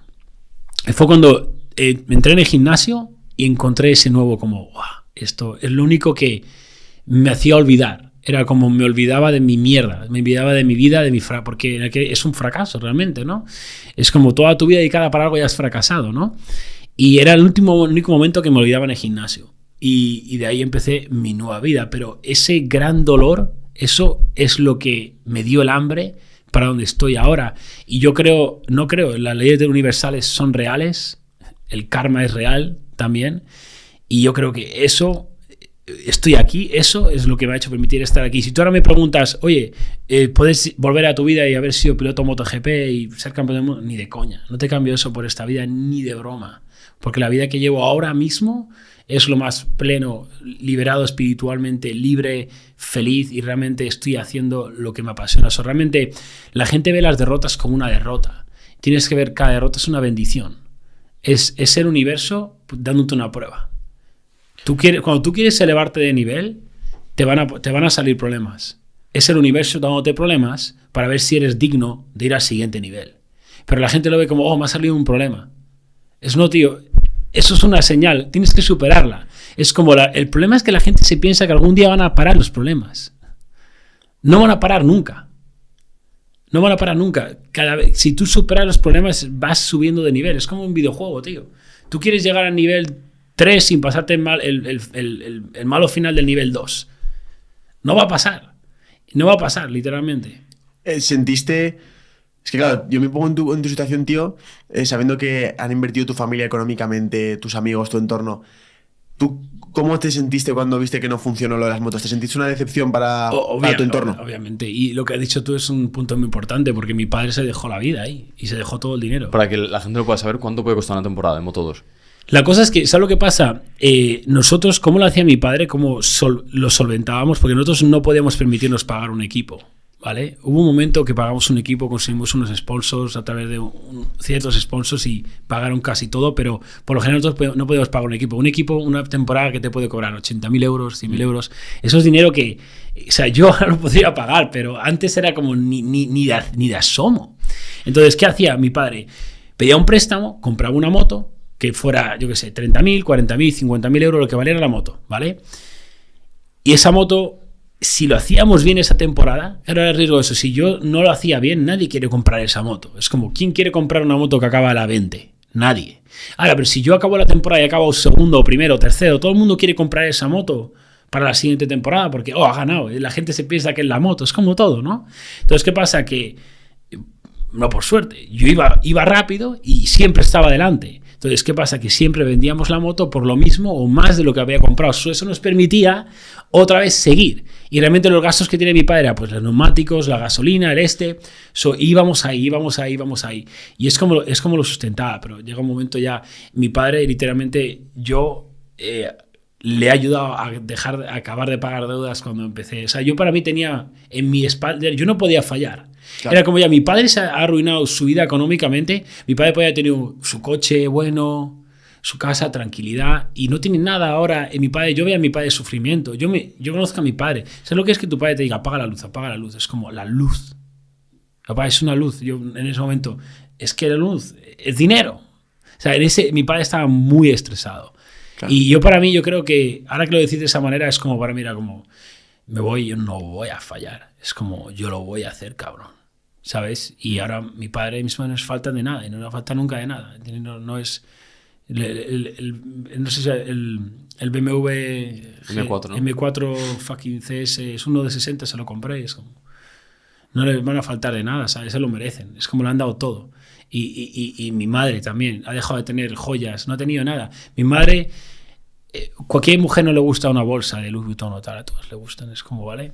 No he tenido en su vida una bolsa de Louis Vuitton, porque mi padre lo ha sacrificado todo por eso. Le regalé yo cuando vine a Las Vegas una, se me puso a llorar. Y mi mamá, no, no, la quería devolver, que eso vale mucho. Y mamá, que eso es tuyo. ¿Sabes? Es como... ¿Qué sentiste cuando pudiste me, me, da emoción, tío, porque que mi madre literalmente es, es, brutal el sacrificio que ha hecho, ¿sabes? la gente no lo entiende, pero privarte toda tu vida de todo por tu hijo. Imagínatelo, ¿sabes? La gente es muy egoísta porque no se pone en la situación de los demás. Entonces, claro, todo eso es como fuego, fuego, fuego, fuego, ¿sabes? Y, y, y, y se, lo, se, se, merecen todo. Y ahora están tranquilos y es todo lo que... Y si tuvieras que decirles algo a tus padres viendo en retrospectiva lo que han tenido que pasar cuando tú no tenías resultados, es decir, cómo tuvieron que confiar en ti, ¿qué, qué les dirías? Yo agradezco mucho porque la fe que tenía mi padre, sobre todo en mí, era brutal. Era como, ¿sabes? Yo me acuerdo que las motos y todo es muy mental. Todo es mental. La gente no lo ve, la mente lo es todo. So, los pilotos es muy mental. Un piloto puede estar el 10 y salir a la siguiente sesión y acabar el primero solo porque mentalmente se cree que lo puede hacer. ¿Sabes? So, yo realmente, mi padre, yo a lo mejor no, tenía una buena... O sea, y mi padre hacía, no, era esto, no te, y tal, y mentalmente me hacía pensar que yo podía y, y salía y lo hacía. ¿Sabes? Porque eh, esa, esa fe, es tan importante rodearte de gente que tiene fe, ¿sabes? Fe, porque si mi padre tenía fe en él, yo no sé, yo, me, yo tenía mucha seguridad porque veía a mi padre siempre. Entonces, cuando preguntas a alguien algo y estás seguro, lo sabe y todo, todo bien. Es como, tú preguntas a alguien, oh, no sé, a ver, voy a. Ya, ya no, ya, ¿sabes? Aquí no va, ¿sabes? Pero yo siempre me padre tan seguro. Él, aunque no supiera arreglar, se jodía algo la moto y como él no tenía un mecánico, oh, sí, no te preocupes, yo a lo mejor no lo sabía arreglar y se veía cómo se pero no me hacía ver a mí que no lo sabía arreglar.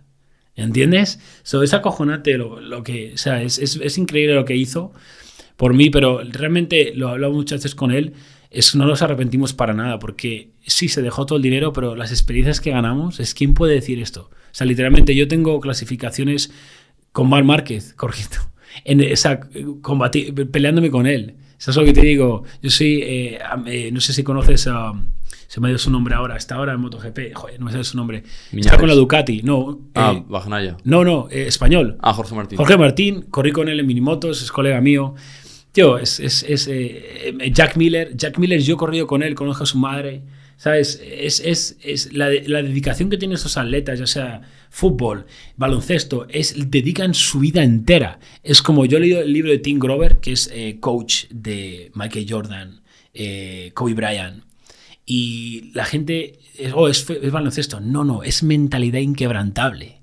Es la mentalidad que tienen esos campeones, es lo que le hace quienes son.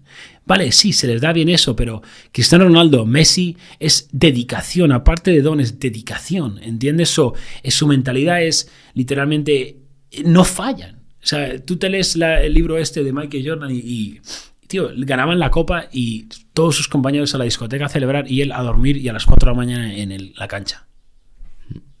Tú, bueno, tú mismo lo has dicho que hubo algún domingo que saliste al warm-up, perdiste a un compañero. Sí, yo he salido literalmente al warm-up eh, se cae, se, mata, literalmente un, compañero mío, y se a carrera a los 10 minutos. y se acaba de matar a alguien en esa pista. Tienes que estar loco, un poco loco. Pero en la vida, en esta vida, si no estás un poco loco, yo siempre digo, yo, yo siempre digo, yo no confío en ningún hombre que no tiene un lado oscuro. Yo conozco a esos blandos con bofletes eh, hijos de mamá y papá, nunca ha pasado nada. Es como, yo no Esas mierdas blandas te van a pegar una puñalada a la primera porque eso no han superado nada. No tienen. Un, un hombre o una mujer tiene un lado oscuro. ¿Entiendes? Literalmente, mi mujer ha superado cosas. no sé. No sé si verá eso si, verá esto que digo, y, si lo ve seguramente no le guste, pero mi mujer ha, estado, ha vivido en el coche con su madre y, y tres hijos. Está viviendo en un coche, ¿entiendes? Esa es mi mujer. Eso no, eso no lo puedes. Eso no lo. Tú conoces una chica que siempre ha tenido todo, eso es. No, tío, no, no tiene una noción de lo que es la vida. ¿Sabes lo que te digo? Entonces, un hombre que no supera un lado oscuro, una mujer no es. Tienes que superar algo para. Las adversidades es la que construyen tu carácter. ¿Entiendes? Eso cuando yo veo gente, no, no, lo tolero, tío. La, la, gente, si tú tienes un amigo y está gordo y es pobre y lo toleras, tú eres un problema, eres más problema que él por tolerar esa mierda. ¿Entiendes? Si tú toleras ser mediocre, eres, parte del problema. Tú no puedes tolerar que nadie no esté viviendo su mejor versión. ¿Entiendes? Ahora que has hablado de, tu mujer, Talía se llama, ¿verdad? Sí, Talía. ¿Qué, ha sido para ti en tu vida? ¿Qué te ha enseñado? Es como, yo digo, hice un vídeo una vez que me puse muy emotivo y porque realmente ella ha sido una pieza clave para, para lo que me he convertido. Por ejemplo, ella fue una pieza clave para superar mi trastorno mental, la vigorexia, porque ella me hizo ver que era como pero si no he visto un tío eh, como en forma como tú en mi vida, ¿sabes? Como que hablas de que no estás definido, ¿sabes? Porque la gente estamos en el gimnasio miramos a Mr. fucking Olympia, ¿sabes? Es como, no, tío, es como, tío, eso no es real, ¿sabes lo que te digo? Es como, por eso a mí no me gusta nada el, mundo de la competición, ¿sabes? Y si están escuchando esto, competidores, oh, ahora me van a odiar, pero escucharme, ¿sabes? Es como, es un mundo egoísta, ¿entiendes? Eres tú, tú, tú, tú, tú. Y en la vida real fuera de la competición de culturismo, no vas a llegar lejos siendo egoísta. Vas a llegar lejos cuando, de, hecho, te olvidas de ti. Yo hay días que se me olvida comer. De repente tengo una, digo, ¿por qué tengo un hambre, tío? Y mire, son las tres y no he comido aún. Se me ha olvidado comer. ¿Entiendes? Es como, te tienes que olvidar de ti para, para poder avanzar. Entonces tú, oh, no quiero, ¿por qué no quieres postear? Olvídate de ti, olvídate de tu vergüenza, o ¿por qué no, olvídate de ti, no te quieres levantar a las 5 porque olvídate de ti, que tú no importas, ¿entiendes? No importas. El mundo es egocéntrico y viven todo yo, yo, yo, que puedo sacar yo. Es como cuando me escriben chavales un DM, oh, ¿me puedes ayudar? Tengo esta duda tal, no sé qué. Y yo, ok, tienes mi contenido, quieres que te ayude, métete en la sala, son 100 euros. Oh, pero no tengo 100 euros y me siguen preguntando y tú eres un puto egoísta. O sea, yo que te estoy dando todo esto a ti, no te estoy pidiendo nada.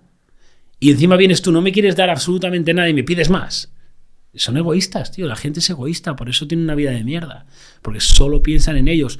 Cuando yo cambié mi vida es cuando dejé de pensar en mí y empecé a hacer algo porque me gustaba y ayudar a los demás y me tiré seis años hasta que construí mi negocio. La realidad es que hoy en día no tienes que tirarte seis años si realmente te juntas con personas que saben y te dicen lo que tienes que hacer y lo haces. La, la vigorexia Ostras, tío, es un tema que siempre he querido hablar con alguien que le haya pasado porque es una locura. Yo entro, en el gym y a veces sientes la sensación de que te quedas atrás eh, con gente que toma sustancias anabolizantes, que están compitiendo, que dices, tío, yo no puedo llegar a ese nivel. Y sé que es un problema para muchísima gente a día de hoy, sobre todo para esa gente insegura, chavales que están ahí flaquitos, que quieren verse grandes. ¿Cómo, ¿Cómo, es vivir con vigorexia para que la gente lo entienda? ¿Qué es lo que sientes cuando tú te ves en el espejo y cómo sales de ahí? La cosa es que la mayoría de las personas que tienen vigorexia no lo saben.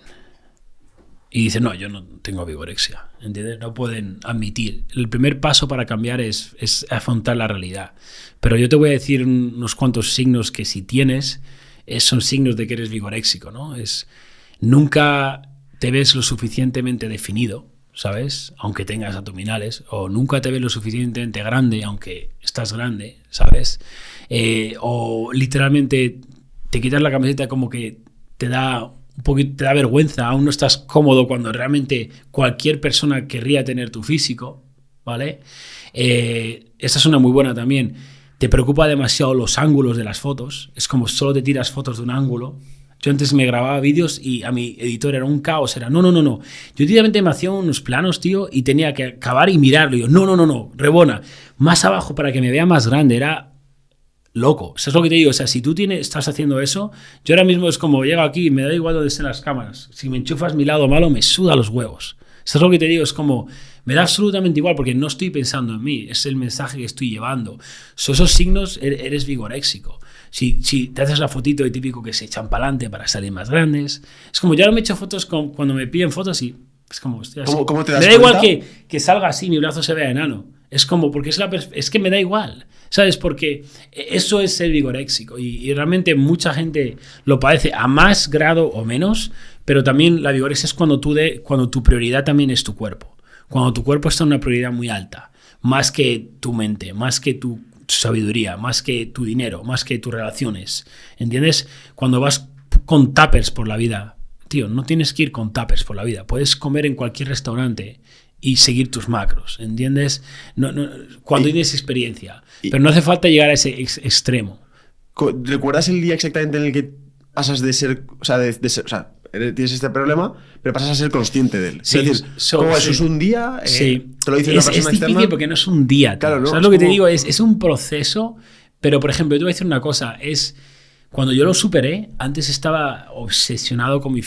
no para hacerme... Mira mi Instagram ahora, cuando posteo una foto sin camiseta.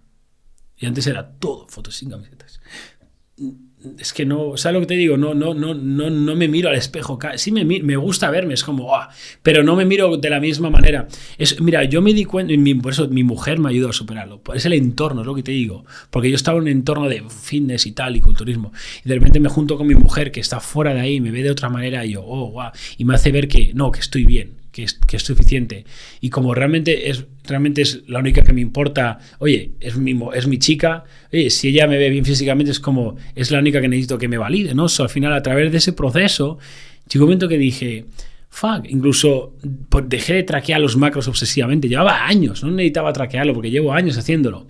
Y cuando de repente como que se me olvidó el tema este de la obsesión con el físico, y pasan como unos meses, tres meses o cuatro, y digo, es como me veo mejor que nunca, tú. Era como más grande, más, no a lo mejor más definido, pero definido. Y digo, si es que literalmente se me ha olvidado mi cuerpo, ni he pensado en mi cuerpo este último mes, es como, es el, no solo es el estrés que tú creas, de la mierda esa, te cohibe el- el- todo, tío. Entonces, cuando llegas a esa paz, tranquilidad frente a tu físico, todo fluye más, lo que digo, el flow state ese. Y, eh, eh, tienes, si quieres superarlo, tienes que cambiar tu entorno, cambiar tus prioridades. Y si tú lo tienes, seguramente estás persiguiendo una copa, ¿vale? O persiguiendo. Y la cosa es que te estás comparando con gente constantemente. Tienes que dejar de mirar a otros físicos. Porque si tú te comparas, siempre pierdes. ¿Entiendes? O sea, oh, yo tengo un, un Lambo, ya, ese tiene cuatro. Y cuando tengas cuatro, ah, ese tiene ocho. Y cuando, oh, yo, mi mujer, eh, ese tiene esa y ocho más. Es como, nunca, nunca vas a ser feliz. Tienes que dejar de mirar fuera. Entonces, mírate a ti al espejo, mírate dónde estabas hace cinco años, dónde estás ahora. Tío, si yo miro mi foto de hace ocho años y dónde estoy ahora, es como, fuck, es como para no estar contento. Eso es lo que tienes que ver realmente, tu progreso. Si progresas físicamente, mentalmente, espiritualmente, ¿vale? Si progresas económicamente. ¿Has llegado a sentirte em, frustrado?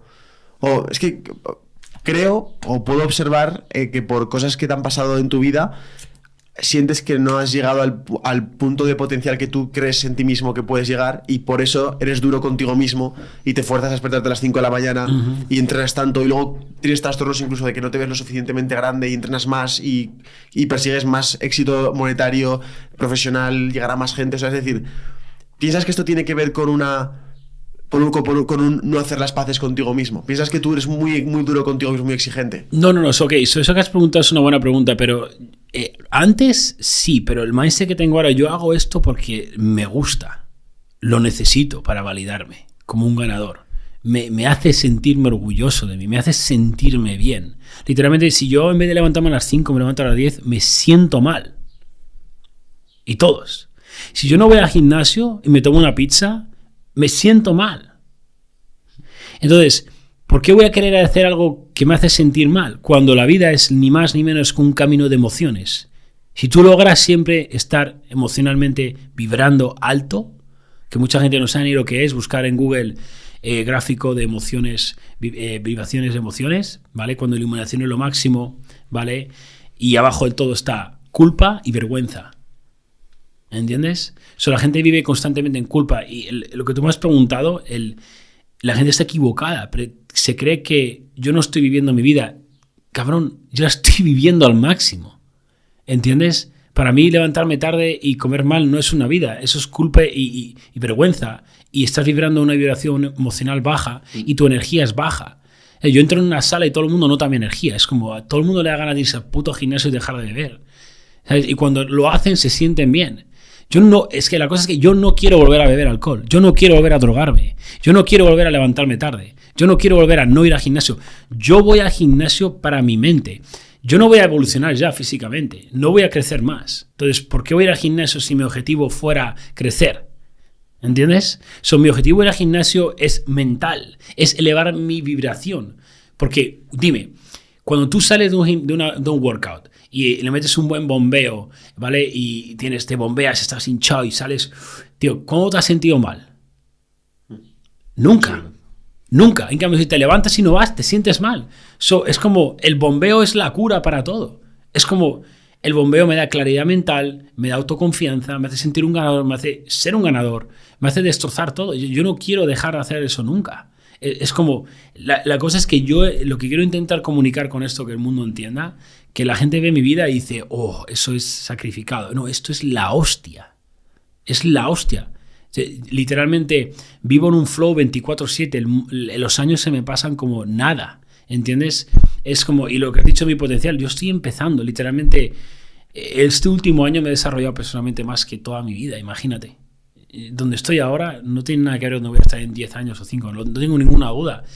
Pero por lo que me he convertido. Pero es que no quiero dejar de hacerlo, es lo que os digo, que cuando entendáis que cuando logréis hacer esto, no vais a querer volver atrás. Dime, ¿por qué te vas a querer sentir emocionalmente peor? La cosa es que todo el mundo hace toda esta mierda por el dinero, pero cuando ya lo consigues te das cuenta que eso no te valida. ¿Entiendes? Es como, mira, una, una frase muy corta, y si la gente vive de esta manera, va a cambiar su vida. ¿Ok? Si tú me preguntas, ¿cómo puedes cambiar tu vida? Te voy a dar literalmente una frase, pero tienes que vivir así, ¿vale?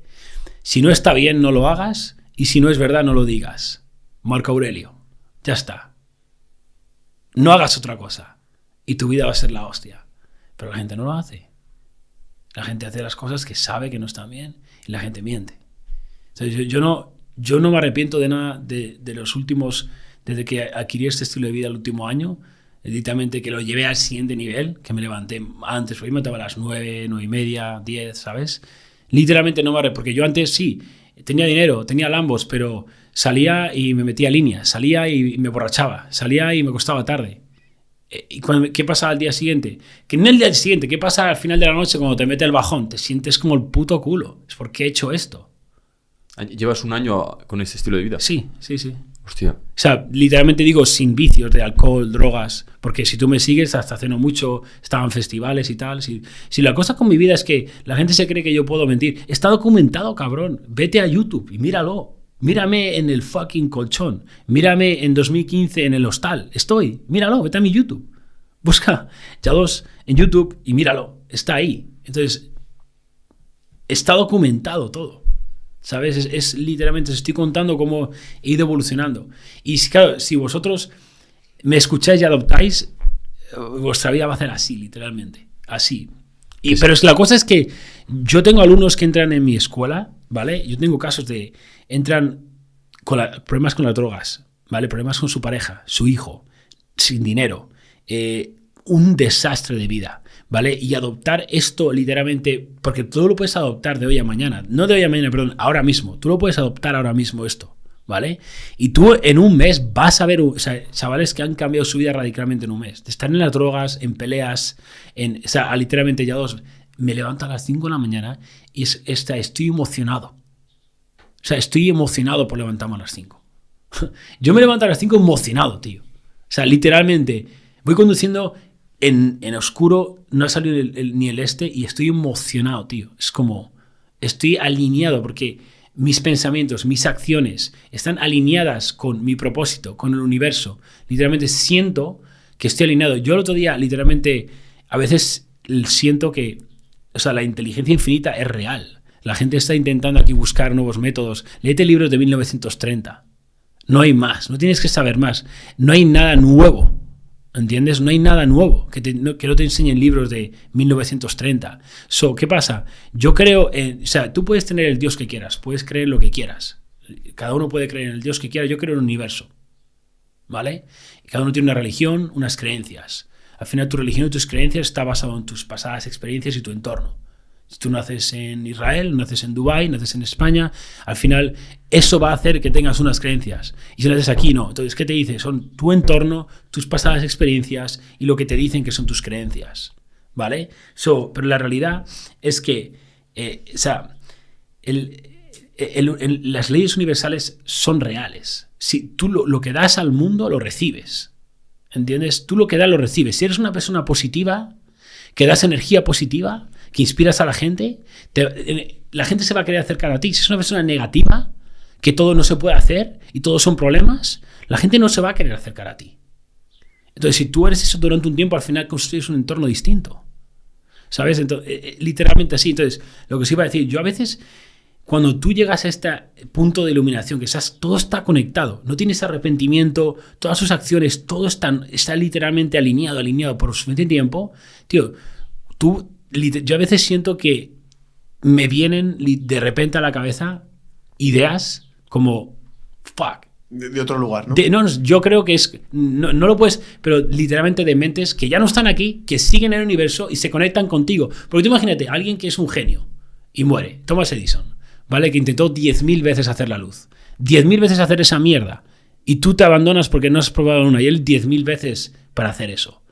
E, ese tío es un genio y esa mente sigue ahí fuera. Entonces, si quiere comunicar algo a, otra mente, ¿vale? ¿Qué lo va a hacer? ¿A un drogadicto que gana mil euros al mes? ¿O lo va a hacer a mí? Que sabe que estoy alineado, que no fallo y que voy a poder comunicar todo esto al mundo entero. Pero claro, tú puedes creer lo que quieras. Yo creo en esa mierda. Y yo lo tengo demostrado. O sea, yo, la, la sala que tengo ahora es literalmente me vino, estaba durmiendo y dije, ¿cómo no he hecho esto? ¿Sabes? Porque yo siempre he hecho coaching y tal. He hecho coaching uno a uno y coaching con app. Y me he alejado de mis clientes y he puesto un equipo y me he olvidado de ellos. Y he puesto emails y es como me sentía mal. ¿Sabes lo que te digo? Yo toda esa mierda. Y de repente me he dado cuenta, digo, yo he, he hecho coaching a cientos, yo qué sé, más de 13.000, 15.000 personas, muchísimas. Claro, cuando yo tenía la app era volumen, volumen, volumen, pero no les conocía. Era un email, mis, era un soporte, un equipo, yo no les conocía. Pero tío, yo veía, ¿por qué de 100 personas, yo qué sé, 5 cambian su físico? ¿Por qué no todas? Claro, yo me di cuenta de todas estas mierdas, es el entorno. Tú le das una dieta, una rutina, pero sigue viendo a sus colegas que se drogan, sigue viendo a sus colegas que no van al gimnasio, sigue su madre que le dice, ¿qué haces en el gimnasio? Estás loco. Entonces, ¿qué pasa? Lo hacen un día, dos y paran.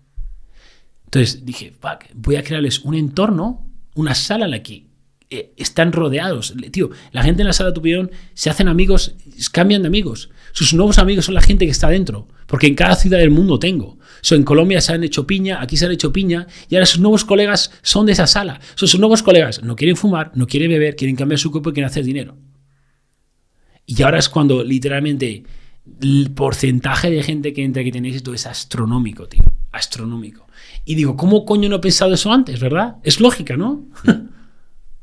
Y me ha costado todo este tiempo. Me gusta muchísimo una idea que tú compartes mucho, eh, ya para ir concluyendo. Sí. En la parte de eh, no compartir lo que tú sabes al mundo es ser egoísta. Y eso pasa a mucha gente que nos viene o que me viene a mí y me dice, Sergio, es que quiero empezar un canal de YouTube, pero tengo mucha vergüenza al que van a decir, tengo mucho miedo de que, de que dirán, pienso que no soy la persona como lo suficientemente buena como para empezar a compartir. Y digo, tío, si tú estás en un punto en el que tú no estabas hace un año, ya puedes hablar la tuya de hace un año, que hay mucha Exacto. gente que está en ese punto. Exacto. ¿Tú cómo ves esto de lanzar tu mensaje en redes sociales, de crear una marca personal, de, de empezar un canal de YouTube? ¿Cómo lo viviste tú y qué, y qué le dirías a esa persona que está planteándoselo? So, mira, si no, si no estás creando tu marca personal, es como literalmente suicida. O sea, es, es- es lo más importante que hay hoy en día con el teléfono. Y lo que dices tú es un gran punto. Mira, eh, el, el problema es que eh, el, el- o sea, el objetivo de comunicar no es, es ser comprendido, no que no te comprendan. que la gente hoy en día lo que quiera intentar es que no le comprendan para, uy, parezco tan científico y eh, quieren llamar pectoral a pectoris stratus y el, ¿qué dices, tío? El pecho. Eso es lo que te digo. O sea, entrar al pecho, ¿sabes? Sí, pero es que el ligamento externo del 4, ¿qué dices, tío? El fucking gemelo. Oh, pero es que no tienes ni idea de física cuántica estrántica. Yo he crecido un fucking gemelo y lo he hecho así, ¿vale? ¿Sabes? Es como, la gente, es el objetivo. So, entiendo una cosa, tú siempre puedes ayudar a alguien. Tú siempre eres el héroe de alguien, ¿entiendes? Imagínate que tenías sobrepeso y pesabas 200 kilos. Y ahora pesas 150. Sigues teniendo sobrepeso, pero ahora pesas 150. ¿Qué viste de la gente que pesa 200, 300, 400 y 500 y te miran a ti como un héroe? Ahora tú les estás fallando porque no estás compartiendo eso. Eres un egoísta. Hay mucha gente que puedes ayudar. Pero el problema es que tú no me vas a impresionar a mí. Claro que no, cabrón. Pero no tienes que impresionarme a mí. ¿Entiendes? Tienes que impresionar. Hay mucha gente, siempre todo el mundo puede ayudar a mucha gente, es lo que no ve. ¿Entiendes? So, es egoísta no sacar tu mensaje fuera. Y, y cuando tú empiezas tu marca personal, el problema es que la gente empieza con cómo vendo. No, tío, olvídate de vender. Es crea tu comunidad. Da. Yo, literalmente, tu primer millón, que lo- la escuela la abrí en 2020, ¿vale? Como ya te digo, yo había generado ya millones de dólares 2020, 2018, 2019 compré el Lambo, ¿vale? Cuando la abrí, y esto lo está documentado, si no lo creéis, lo mismo, iros al canal de YouTube, iros al Instagram. Y yo ya tenía una marca personal, ya, ya estaba generando mucho dinero. So, yo podría haber literalmente abierto eso y lanzado un curso y, y habría vendido. Pero yo dije que no al dinero. Tienes que aprender a decir que no si quieres tener éxito. No a las drogas, no al dinero, no a las mujeres, no a toda esa mierda. No que sí. Decir que sí es de blandos. Decir que no es de hombres, ¿entiendes? Entonces, yo creé eso y durante un año y medio, o casi dos, no vendí nada. Nada. La gente ya me estaba suplicando que sacara un curso. ¿Sabes? Que le enseñara más. Y ya después de año y medio lo saqué. Y literalmente, no sé si el primer mes, hizo 200 mil dólares. ¿Vale? Pero es lo que digo, la gente saca algo y se tira dos años intentando venderlo. Y después muere. Yo saco algo y me tiro dos, tres años eh, dando valor y esa gente que yo ayudo luego me vende eso por el resto de la vida. ¿Entiendes? Porque una persona que entra en mi YouTube y me viene el otro día, estoy en el gimnasio y me viene un chaval a darme las gracias porque ni está en mi equipo, pero ya dos tu contenido en un año y medio de, gordo y ya no estaba gordo. Y dice, gracias, tío, me has cambiado la vida. ¿Tú crees que cuando alguien diga ya dos a ese chaval, qué va a decir? Tío, ese chaval me ha cambiado la vida. ¿Qué dices? Entonces, ese me está vendiendo ya toda la vida. ¿Pero por qué? Porque yo le he cambiado la vida sin pedirle nada. So, tenéis que centraros primero en ayudar y después tu producto se vende solo. Pero la gente quiere vender primero. No funciona así. Y, y, si, y si tienes ese mindset de el resultado no lo, no lo vas a lograr. Tienes que tener, tienes que, te tiene que gustar el proceso, tienes que tener orgullo en los pasos que, que llevan. Es como vosotros, yo os veo que disfrutáis del podcast, estáis aquí, es como, fuck, es como, mola el emprendimiento, es como, hostia, tío, estoy construyendo mi marca personal mientras aprendo lo que me gusta, mientras disfruto, es como, yo no sé ni cuánto llevamos, pero me da a mí que, a mí me han pasado como cinco minutos ahora mismo, pero seguramente sea una hora y media ya. A mí se me pasa el tiempo. Correcto. ¿Qué significa eso? Estamos en flow state, estamos en flow, es como... Esto, imagínate una clase de gramática de una hora y media, me habría pegado un tiro ya, ¿sabes? Como habría salido por la ventana. Entonces, hacer eso, tío, poneros en algo que estéis así. Entonces, crear vuestra marca personal y centrar en lo que os gusta. Tío, hoy en día puedes hacer dinero, lo que sea. Y luego salta el típico, oh, que a mí es que me gusta follar. Pues hazte un puto OnlyFans y folla que te paguen. ¿Sabes lo que te digo? Es como, puedes hacer cualquier cosa. ¿Qué opinas del tema de OnlyFans? Opino que la gente es un poquito. Es un poquito. Eso es una cosa, mira, critican mucho a las, chicas que tienen OnlyFans. Todas mis amigas tienen OnlyFans.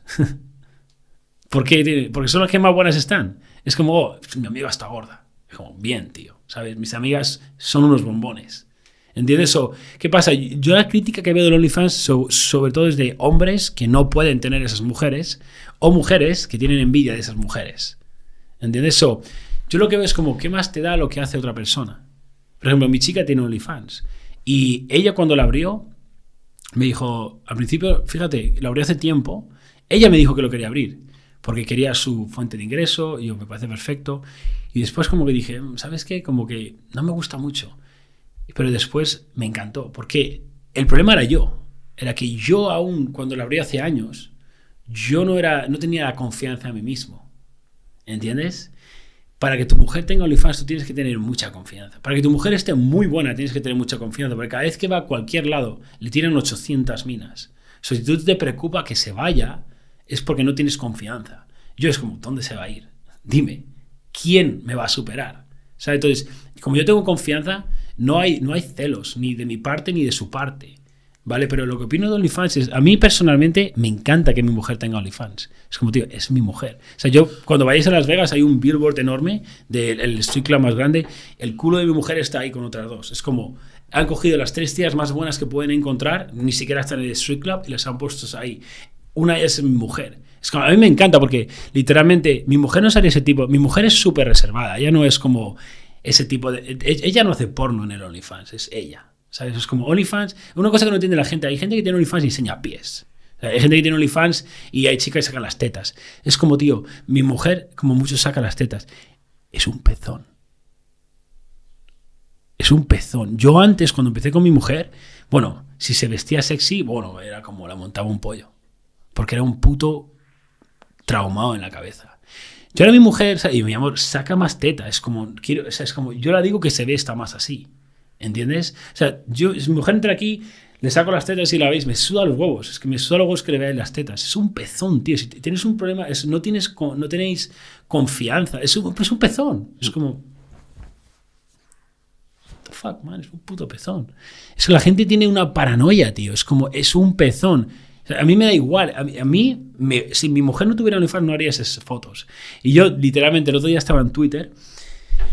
Y estoy yo, wow, y de mi padre, y me cago en la. Y esta tía, un culo así, yo me cago. Y ya le iba a decir a mujer, y ella, y era ella. ¿Sí o no? Era ella que había puesto una foto. Claro, como yo no, no sigo no sigo sus fotos, yo me cago en quién es esta. Y yo, yo, fuck, y yo, mi mujer, tío, esa es mi mujer, cabrón. ¿Sabes lo que te digo? ¿Y qué tal le va el negocio?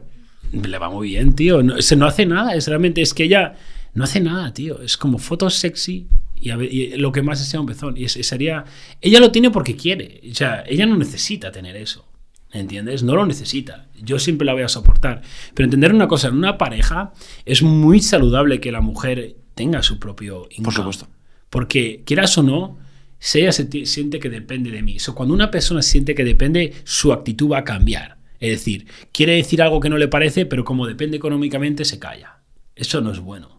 Entonces, a mí me gusta que ella tenga su fuente, ella, para hacer lo que quiera. Ella con lo que gana, gana 800 veces más que un empleado en España. O sea, ella podría ah, tener la vida que les haga los huevos sola, ¿entiendes? Pero la, cosa es que eso saca su verdadera ella, ¿entiendes? Ella no está conmigo porque me necesita, ella está conmigo porque quiere.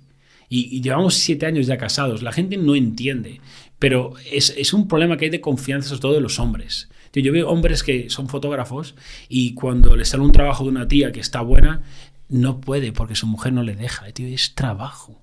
Total. Y es el- la inseguridad de la mujer. Al revés con el hombre. La inseguridad del hombre. Si tú eres un hombre y tú no dejas a mujer, tu mujer vestir, vestir sexy, eres un puto blando. Literalmente, eres un blando. No tienes confianza. Es tu problema, no el suyo. Es como, tío, si mi mujer no se viste sexy, es hay un problema ahí. Tienes que vestirte sexy. Es como. Yo lo veo como un monumento. Las mujeres lo veo como un monumento, son preciosas. Es como. Entonces, al final es un problema de confianza. Todo esto que me habéis preguntado en OnlyFans, a mí me encanta que mi mujer tenga OnlyFans. Literalmente. A ver, si me dices que está teniendo sexo, no, obviamente eso no, porque yo no lo comparto, no tendría sexo con otros hombres. Pero no, no estaría con ella si fuera ese tipo de mujer que quisiera tener sexo con otros hombres. O sea, ok, lo respeto, pero al final hay, hay- hay parejas que, que tienes eso. A lo mejor el hombre le gusta ver eso. Es como, tío, cada, cada persona es como es. Es como, aquí la peña intentando. No, es- todo el mundo tiene que pensar como yo. ¿Pero qué dices, tío? ¿Quién te crees que eres? Es un problema de egocentrismo, de egoísmo. ¿Qué- ¿Quién te crees que eres? ¿Centro del universo, tío? Es como, ¿sabéis cuando os ha pasado a vosotros que os ponen un comentario en las redes sociales? Oye, pero has dicho esto hace tres semanas y, tío, ¿te crees haciendo este vídeo para ti? Para ti, que llevas tres años viendo mis vídeos y no has hecho nada. Pedazo de egocéntrico, egoísta de mierda. Estoy haciendo este vídeo para cada persona nueva que lo ve. Cómeme el nabo, tío. Es como la gente solo piensa en ellos. Es, es- es como, tío, abrir los putos ojos. Aquí en España vivís muy atrasados de lo que es la vida real. Pero tenéis que abrir los ojos y cuando tú entiendas cómo funciona el sistema de la mierda, ¿sabes? Es como, si tú eres un hombre y tu chica tiene OnlyFans y no le quieres, de- eres, eh, te da, eres falta de confianza en ti. Ok, si está haciendo cosas sexuales con otros hombres, yo lo entiendo, porque eso no lo compartiría. Pero si ella siendo sexy, ella quiere hacerlo, oye, tú no puedes obligar a gente a no hacer lo que no quiere. Entonces, planteate si es la pareja adecuada. No fuerces a cambiar. ¿Entiendes? La gente vive en parejas que son erróneas. Yo cuando, yo cuando, literalmente, yo cuando conocí a mi mujer, de las primeras cosas, cuando yo ya empecé a ganar esta mentalidad de ser claro en esto, le dije, mira, yo en el futuro voy a estar en un jet y el jet va lleno de tías. Tú estás cool con eso, ¿no? Ah, no, sí, mola. Vamos, para adelante. ¿Para qué voy a.? Te, vas a juntar con una tía que cuando tú. No, ¿Sabes lo que te digo? Es como estás invirtiendo tu tiempo en algo que no funciona. ¿Entiendes? So, aclarar lo que queréis. Es como la gente opina, es como, oh, yo no, no entiendo, es tu mujer y la otra quién es. Es como, sé que no entiendes, no es una opción para ti, no lo vas a entender. Tú no lo puedes comprender. Si tú fueras yo, lo comprenderías. Porque ¿qué- o sea, lo, comprenderías. No, no gastes tu tiempo en comprenderlo. Céntrate, tú lo quieres, perfecto, pesa por ello. Pero ahora te juntas con una chica que, oye, ella nunca, no, oye, mi amor, tú querrías ir de viaje conmigo y otra mujer. ¿Qué dices? Pues, pues no, ¿sabes? Es como, oh no, voy a invertir cinco años de mi vida y cuando tenga el capital suficiente como para hacer eso realidad, no va a poder pasar porque mi mujer no quiere. Totalmente. Yo, bueno, ha, ha sido una conversación brutal eh, y para no, por no que se alargue esto a 50 horas, eh, ya para concluir, ¿hay algo que no hayamos hablado que te gustaría compartir, que piensas que la gente debe llevarse antes de despedirnos? O... Sí, mira, me gustaría acabar un poquito con un mensaje que es un poquito, estamos todos en el mundo del emprendimiento, ¿no? La autoayuda, eh, el mundo de coaches, mentores. Y es un, es, un mundo brutal, brutal. Es, increíble porque la persona adecuada te puede hacer sacar tu mejor versión y eso es nada, eso no se puede pagar con dinero.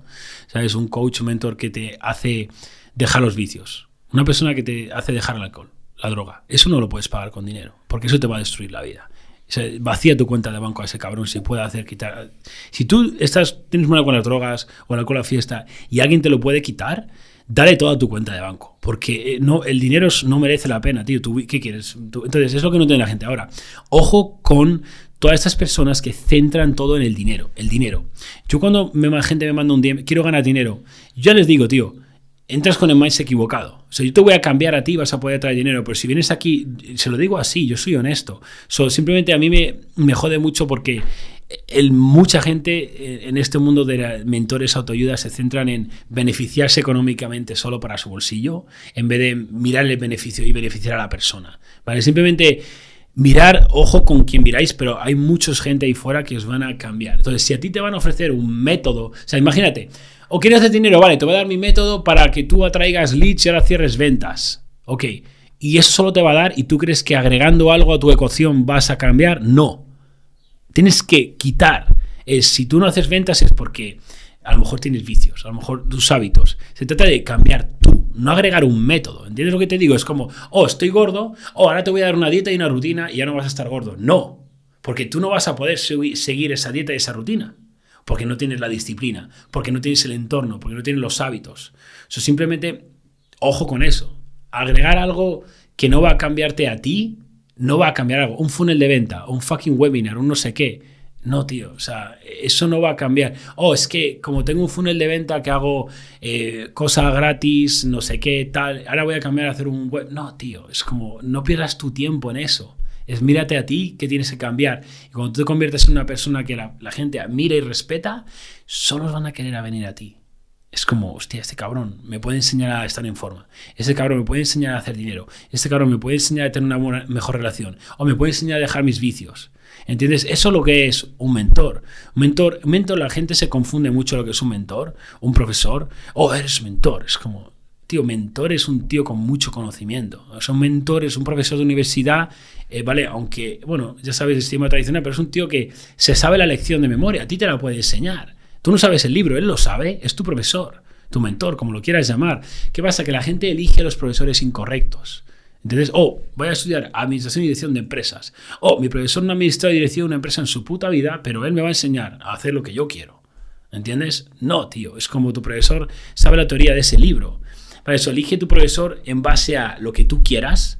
Eh, tú no puedes fallar. Cuando eliges una persona que tiene lo que tú quieres y lo ha conseguido, te va a acercar. O sea, te va a acercar. Que lo logres o no, ya no va a ser cosa suya. Tú tienes que poner el trabajo. Pero te va a decir los pasos que tienes que seguir. Qué bueno. ¿Tienes algo más que decir? Vamos, eh, bajo mi punto de vista ha sido una burrada eh, todo lo que puede aprender la gente, lo que digo siempre. Es una pena que esto sea gratis porque a veces cuando es gratis no lo aprovechan. Es lo que digo, eh, esto, lo que he dicho en este podcast, el 99% de los mentores lo empaquetan en un curso y es más valioso que la mierda que tienen, literalmente. Y aquí lo tenéis gratis. ¿Por, qué? Porque mi objetivo es que ganéis. Porque imagínate, oh, este hijo puto en un podcast me ha cambiado la vida en dos meses. Eso es lo que quiero, para que te des cuenta y te acerques a la gente, a la gente correcta. ¿Entiendes? Yo no tengo ningún miedo en dar gratis lo que la gente cobra, porque es como no estoy pensando en el dinero ahora. Eso va a venir después, porque ahora eso va a hacer que la gente se quiera acercar a mí. ¿Entiendes? Tú, si alguien te ayuda, o me voy a alejar de él. No quiero lejos, ¿no? Imagínate que te da un consejo que eleva tu vida. Es como, fuck, ahora quieres tenerlo más cerca. Entonces, ¿qué pasa? Cuando, si tú ganas, y tú estás ganando, yo también voy a querer estar más cerca que tú, porque eres un ganador. Es como el otro día un alumno mío ha entrado en la sala de tu premio en cinco meses, ha dejado las drogas, el alcohol, su entorno y literalmente le han ofrecido una oferta de trabajo que no había hecho nunca en Ibiza, casa pagada, todo. Él dice, tío, me están pasando cosas y es que estás atrayendo todo eso. Y ahora cuando vaya a Ibiza voy a quedar con él y me voy a tirar un workout con él porque yo quiero estar con él porque está ganando. Porque ese chaval si sigue así, eh, después está en este, después en un yate, después en no sé qué, y tu net worth es tu network. Entonces yo lo veo como estoy construyendo gladiadores que van a ganar y tío, en 10 años, imagínate, toda la gente que conozco, o sea, si yo os doy un consejo hoy aquí a vosotros que os ha ayudado, eh, creamos una relación. Yo no estoy aquí para vender. Estaba hablando antes, te he enseñado, sí, ayer hice 8 mil dólares en, ese, en ventas en eso, 2 mil, sí, 12 mil dólares. ¿Y qué? Yo no lo veo como, oh, he hecho este dinero. No, son relaciones que estoy creando. Pero toda esa gente que ha entrado, ahora yo, yo estoy con ellos. O sea, yo no los doy a un equipo, ¿entiendes? Yo estoy con ellos, de la mano.